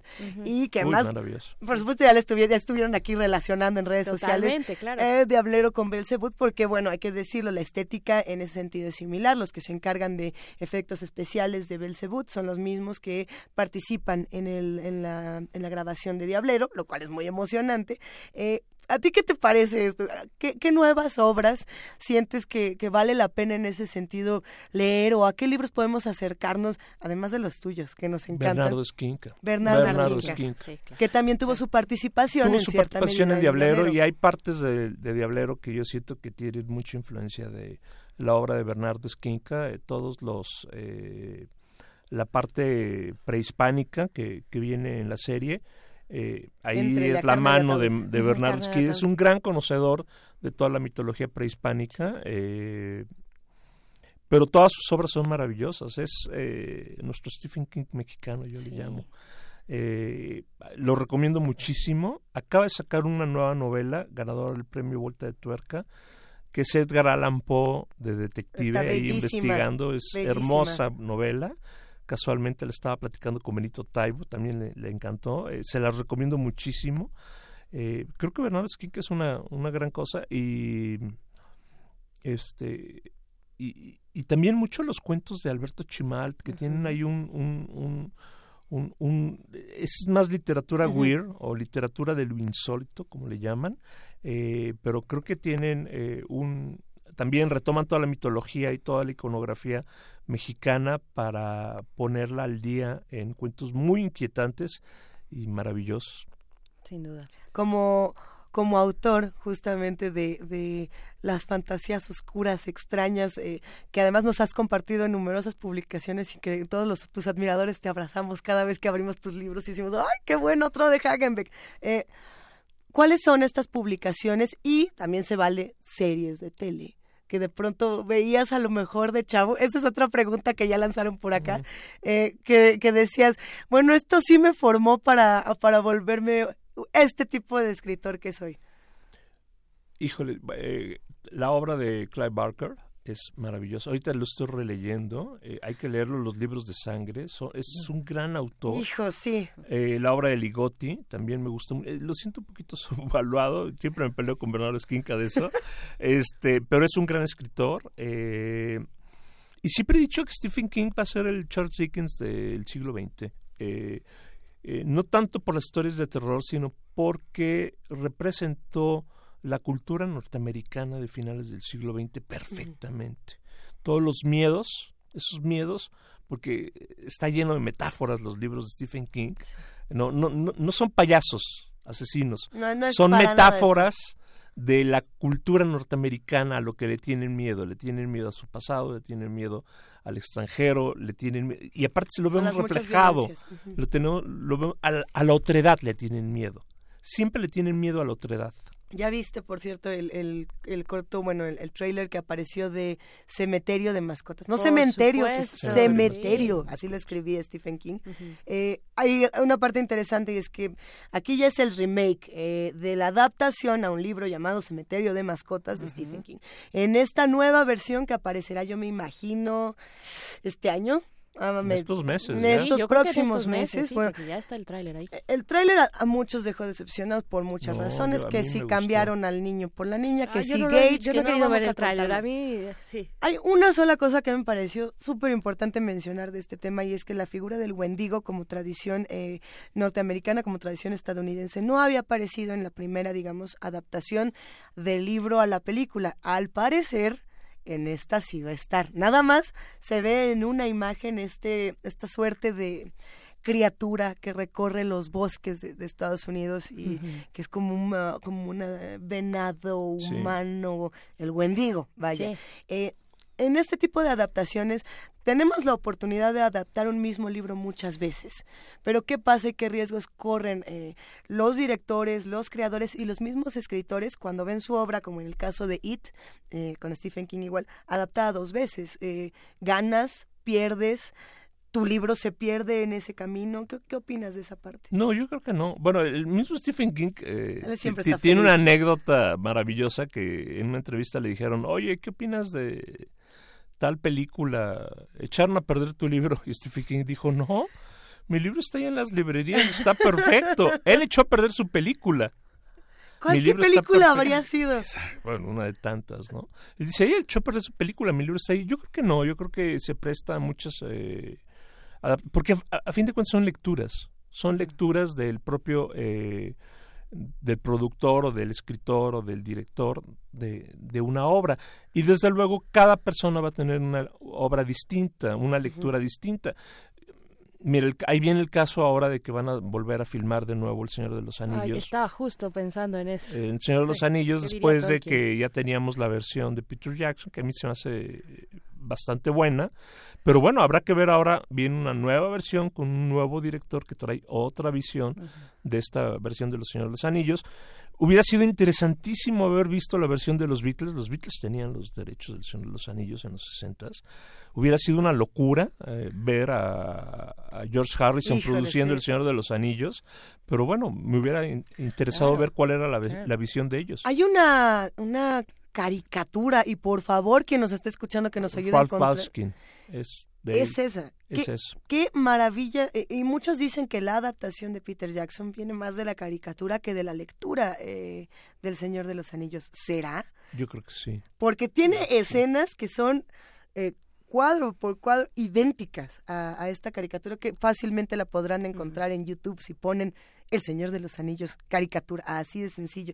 Eh, hemos estado hablando de otros autores de adaptaciones de Netflix, de Diablero, del Diablo me obligó, pero sin duda queremos preguntarte, querido Francisco Hagenbeck, ¿en qué andas tú ahorita? Lo que se pueda contar, lo que se pueda contar.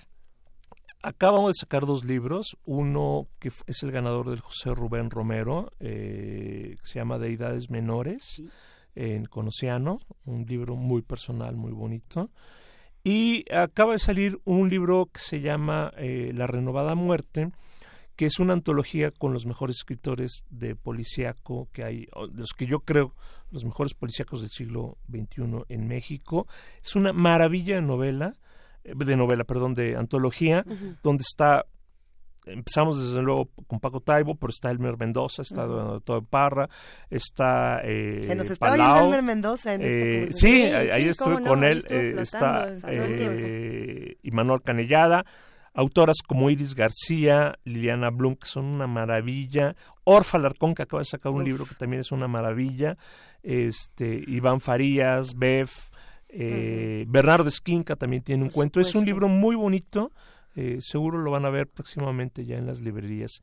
Y, y bueno, tratando de levantar dos proyectos de, de televisión. eh, Que no se va a decir nada. A lo mejor fuera del aire se lo sacamos, pero nada. Y se creen, no me dije, no, no, no vamos a escudriñar, pero estaremos eh, muy atentos a todos tus proyectos futuros, a los actuales. Y Francisco, no nos queda más que agradecerte por acompañarnos esta mañana. Tienes un montón de fans, un montonón. Y, y aprovechando, eh, pues le mando un abrazo a, a Horacio García Rojas, que ayer fue su cumpleaños, a Elvis Infante, este, que seguro anda celebrando, cazando diablos ahí por México. Pues a cazar diablos con Francisco Hagenbeck. Nosotros estamos por cerrar esta transmisión, pero todavía tenemos muchísimas sorpresas. Por favor, invitamos a los que hacen comunidad con nosotros a que nos hablen de las adaptaciones que más les hayan emocionado de literatura, puede ser a serie, puede ser a cine. Cuéntenos en dónde están esas adaptaciones que para ustedes han sido las más significativas. Yo Y- quiero que, no, no El Señor de los Anillos, pero sí El Hobbit, por favor, un remake del Hobbit, porque este, híjole, falló bastante en escenas, en escenas particulares, Cálmate, muy Berenice. especiales. Sí, la- llegar a la casa de Beorn de esa manera no era así, era distinto, era un pero mundo diferente. Fue estuvo Vámonos, divertida. Oye, vámonos con y no le hagan más remake a Harry Potter, ¿eh? Yo ya me estoy enojando porque vi por ahí que Daniel Radcliffe está diciendo unas cosas que no. Ahorita Oigan, vamos a escuchar esto que está bien padre de la revista sonora de la Fonoteca Nacional, una revista quincenal, Frecuencia 20 se titula, eh, y pues hablando del Día Mundial de la Radio, de la me- memoria histórica eh, oral de la Ciudad de México, vamos a escuchar este podcast, un pedacito de este podcast. Justo, lo de Eh, lo del día de la radio, nos vamos justo con este con este audio tan importante. Así es, vamos a escuchar y regresamos. La Casa de los Sonidos de México presenta Frecuencia 20, la revista sonora de la Fonoteca Nacional.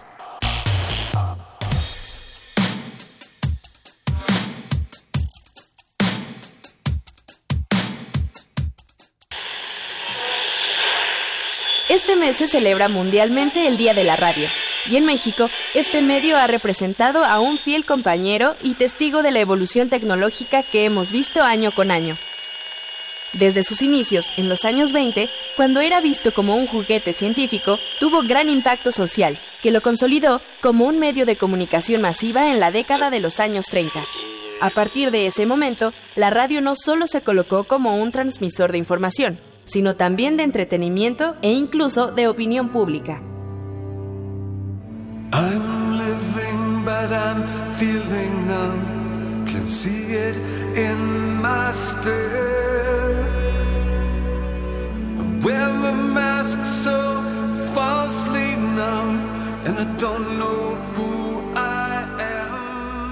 Un ejemplo de la importancia que ha tenido la radio en la sociedad mexicana lo vimos reflejado recientemente en la pantalla grande en la película Roma, dirigida por Alfonso Cuarón, en la cual es un elemento protagonista. La historia de esta cinta se desarrolla en 1971. En ese entonces, Radio Chapultepec, La Pantera, Radio Centro, La 710 y Radio Éxitos eran las estaciones más populares entre el público que escuchaba las frecuencias de la amplitud modulada AM, mientras que en la frecuencia modulada FM dominaban Radio Amistad, Estéreo 1000, Oasis FM, Radio Imagen y por supuesto la XCW. Respetable señor presidente, distinguidas personalidades que acompañan al primer mandatario en esta visita para inaugurar la estación XESW. Me han encargado estos trabajadores que diga yo a usted unas cuantas palabras, señor presidente, y lo hago en primer lugar por el alto honor que para mí significa dirigir mi humilde voz hacia usted. Y en segundo lugar, porque los conozco desde que empezaron a trabajar con una estación de 70 watts de potencia. Y en la provincia donde la lucha de la radiodifusión independiente es tan ardua y tan escabrosa, han podido con su esfuerzo llegar a esta potencia de 50.000 watts. Usted, al venir a inaugurarla, señor presidente, responsabiliza la radiodifusión de la República. Se puede inaugurar un... Posicionada como líder radiofónica, la XCW alcanzó su auge a partir de los años 60 y 70, época en la que la radio tomaba un papel importantísimo en el ir y venir de la población mexicana.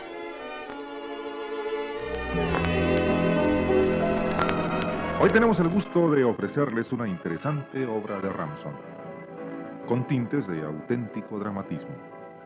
Van a gozar ustedes de una serie de vivencias con una gran obra de teatro.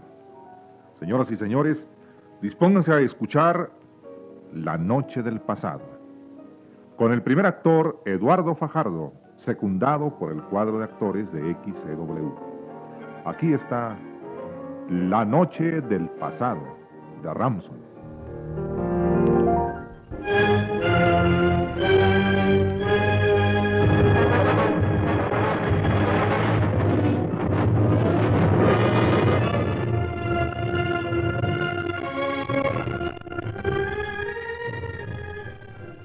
De todas las enfermedades mentales, la más terrible es la amnesia. El alma y el pensamiento se hunden en una penumbra total, en una noche completa, en la noche del pasado.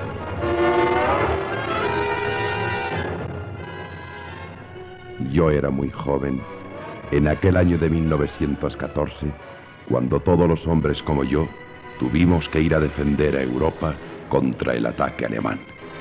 El panorama era un infierno de acero y lodo. Teníamos cinco días bajo un bombardeo incesante, sin poder salir de las sucias trincheras.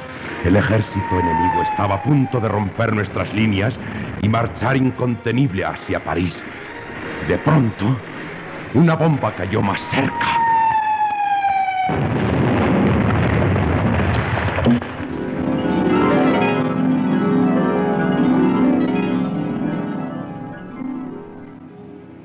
Recuerda usted nada? ¿Su nombre, su pasado? ¿Quién es usted? No sé, no sé cómo me llamo, no sé quién soy. ¿Por qué estoy aquí? ¿Quién me ha traído? Estalló muy cerca de usted una granada. Eso ocurrió hace seis meses. Ya ha estado en tres hospitales. Se le ha tratado con todos los medios de que dispone la ciencia para curar casos como el suyo, para hacer revivir su memoria, pero ha sido inútil. Este es el tercer hospital en donde lo mandan recluir. Seis meses. No, no recuerdo nada, nada. Quizá haciendo un poco de esfuerzo, no sabe cuál es su nombre. A ver, trate, trate. No, no puedo. No puedo, no lo sé. No lo sé. Bueno, bueno, ya vendrá. No se preocupe. Lo principal en estos casos es no apresurar demasiado el desenvolvimiento natural de la memoria. Ya sabremos cómo se llama y quién es. Nosotros aquí le hemos puesto Smith, un nombre que es común, pero que servirá para llamarlo a falta del verdadero. Smith. ¿Será ese mi nombre? Pero, entonces, entonces, ¿cómo me llamo? ¿Quién soy? ¿Quién soy?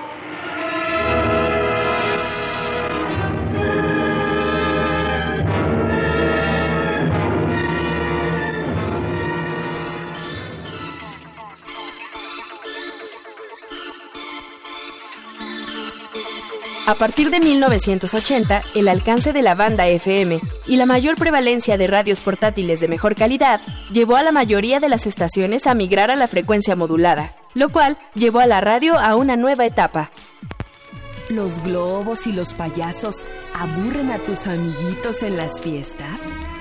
Ya te sabes todos los trucos del maguito Roddy y no te sorprendes cuando saca su paloma del sombrero. Juguetes radioactivos tienen la solución. Que en tu próximo cumpleaños no falte la nueva máquina de diversión. Máquina de raspados y de dolor. Con sus siete lijas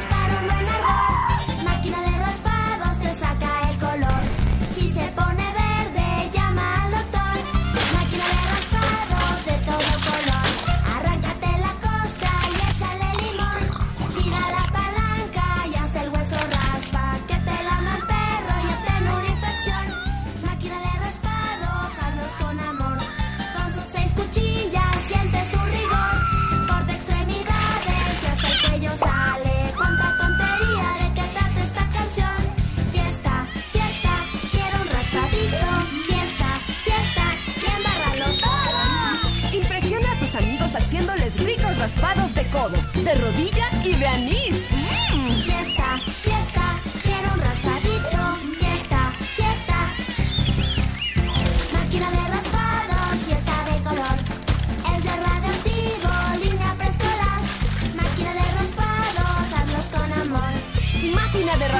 La diversión que deja secuelas. Son juguetes radiactivos, ofensivos, inhumanos. Incluye un bono de 2% de descuento en la Clínica de Traumatología y Cirugía Reconstructiva de San Juanito.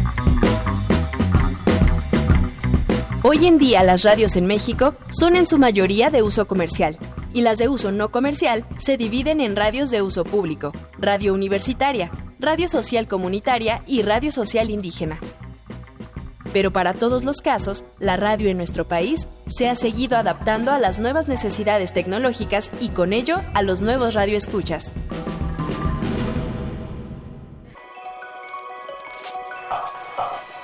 Frecuencia 20. Una producción original de la Fonoteca Nacional. Visítanos en www.fonotecanacional.gov.mx y síguenos en nuestras redes sociales para consultar nuestros contenidos y cartelera de eventos. Berenice Camacho, tu juguete radioactivo favorito. La máquina de raspado siempre fue, la verdad. Sí, ese, ese era. Eh, nos acabamos de aventar un viaje de cortesía de la Fonoteca Nacional hacia la década de los 90 y más allá, porque tuvimos, bueno, ¿qué fue lo que escuchamos, Luisa? Oye, el mío es, espera, mamá, Uzi el oso. ¿Quién se acuerda de Uzi el oso? Sí, también. La Balancheroki, la barbecue. Ay, la barbecue era buenísima. El de las telas, que no lo digo porque es albur. Vamos a ver, eh, sí, lo que acabamos de escuchar es parte del podcast y parte de la revista sonora de la Fonoteca Nacional. Por un lado, el podcast semanal que van a poder encontrar en la página de Fonoteca es el sonido, en esta ocasión es el sonido nominado al Oscar de Sergio Díaz. Si quieren escuchar más sobre esto, este domingo a las 2.30 de la tarde en Gabinete de Curiosidades va a se, se hará una reflexión al respecto y se transmitirá un fragmento. Además de que lo pueden encontrar en Fonoteca. Y si quieren acercarse a la revista sonora de la Fonoteca Nacional, que se publica de manera digital, de manera quincenal, de manera sonora, de manera, de manera, de manera, eh, van a poder escuchar esto que fue el Día Mundial de la Radio, que eh, es todavía un fragmento, es más largo y es divertidísimo, eh, la memoria oral histórica de la Ciudad de México y ciclo de arpa, porque acuérdense que la Fonoteca le dedica este año al arpa, con ajonjolí de todos los moles, el arpa en algunas prácticas musicales de Europa y Latinoamérica. Música y con esa música de que ya nos dieron el premio Oscar y ya nos vamos, querida Berenice, nos despedimos el día de hoy. Nos vamos a despedir. Qué buenas charlas tuvimos este viernes. Gracias por acompañarnos, gracias por sus comentarios. Estuvieron buenísimos. Ojalá tuviéramos el tiempo para compartirlos todos Sí. aquí y hacer una gran, gran, gran conversación. Pero sí los leemos. Nos vamos, nos vamos ya. Nos vamos a escuchar el próximo lunes a partir de las 7 de la mañana. Estará por aquí Miguel Ángel Quemain. Eh, ¿Y con qué nos vamos, Luisa? Esto que estamos escuchando es Summer Romance de Incubus. Hijo, qué bando. Esto es una complacencia para Jorge. Para Otra, Jorge. otra. Sí. Te queremos mucho, Jorge Te queremos, Paz. Jorge. Eres genial. Jorge Paz. Ya nos vamos. Gracias a todos los que hacen comunidad con nosotros. Nos escuchamos la próxima semana de 7 a 10 de la mañana. Esto fue Primer Movimiento. El mundo desde la universidad.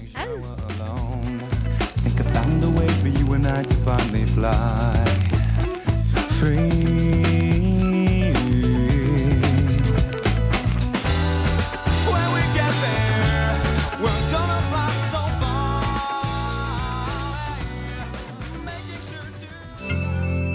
Radio UNAM presentó Primer Movimiento. El mundo desde la universidad.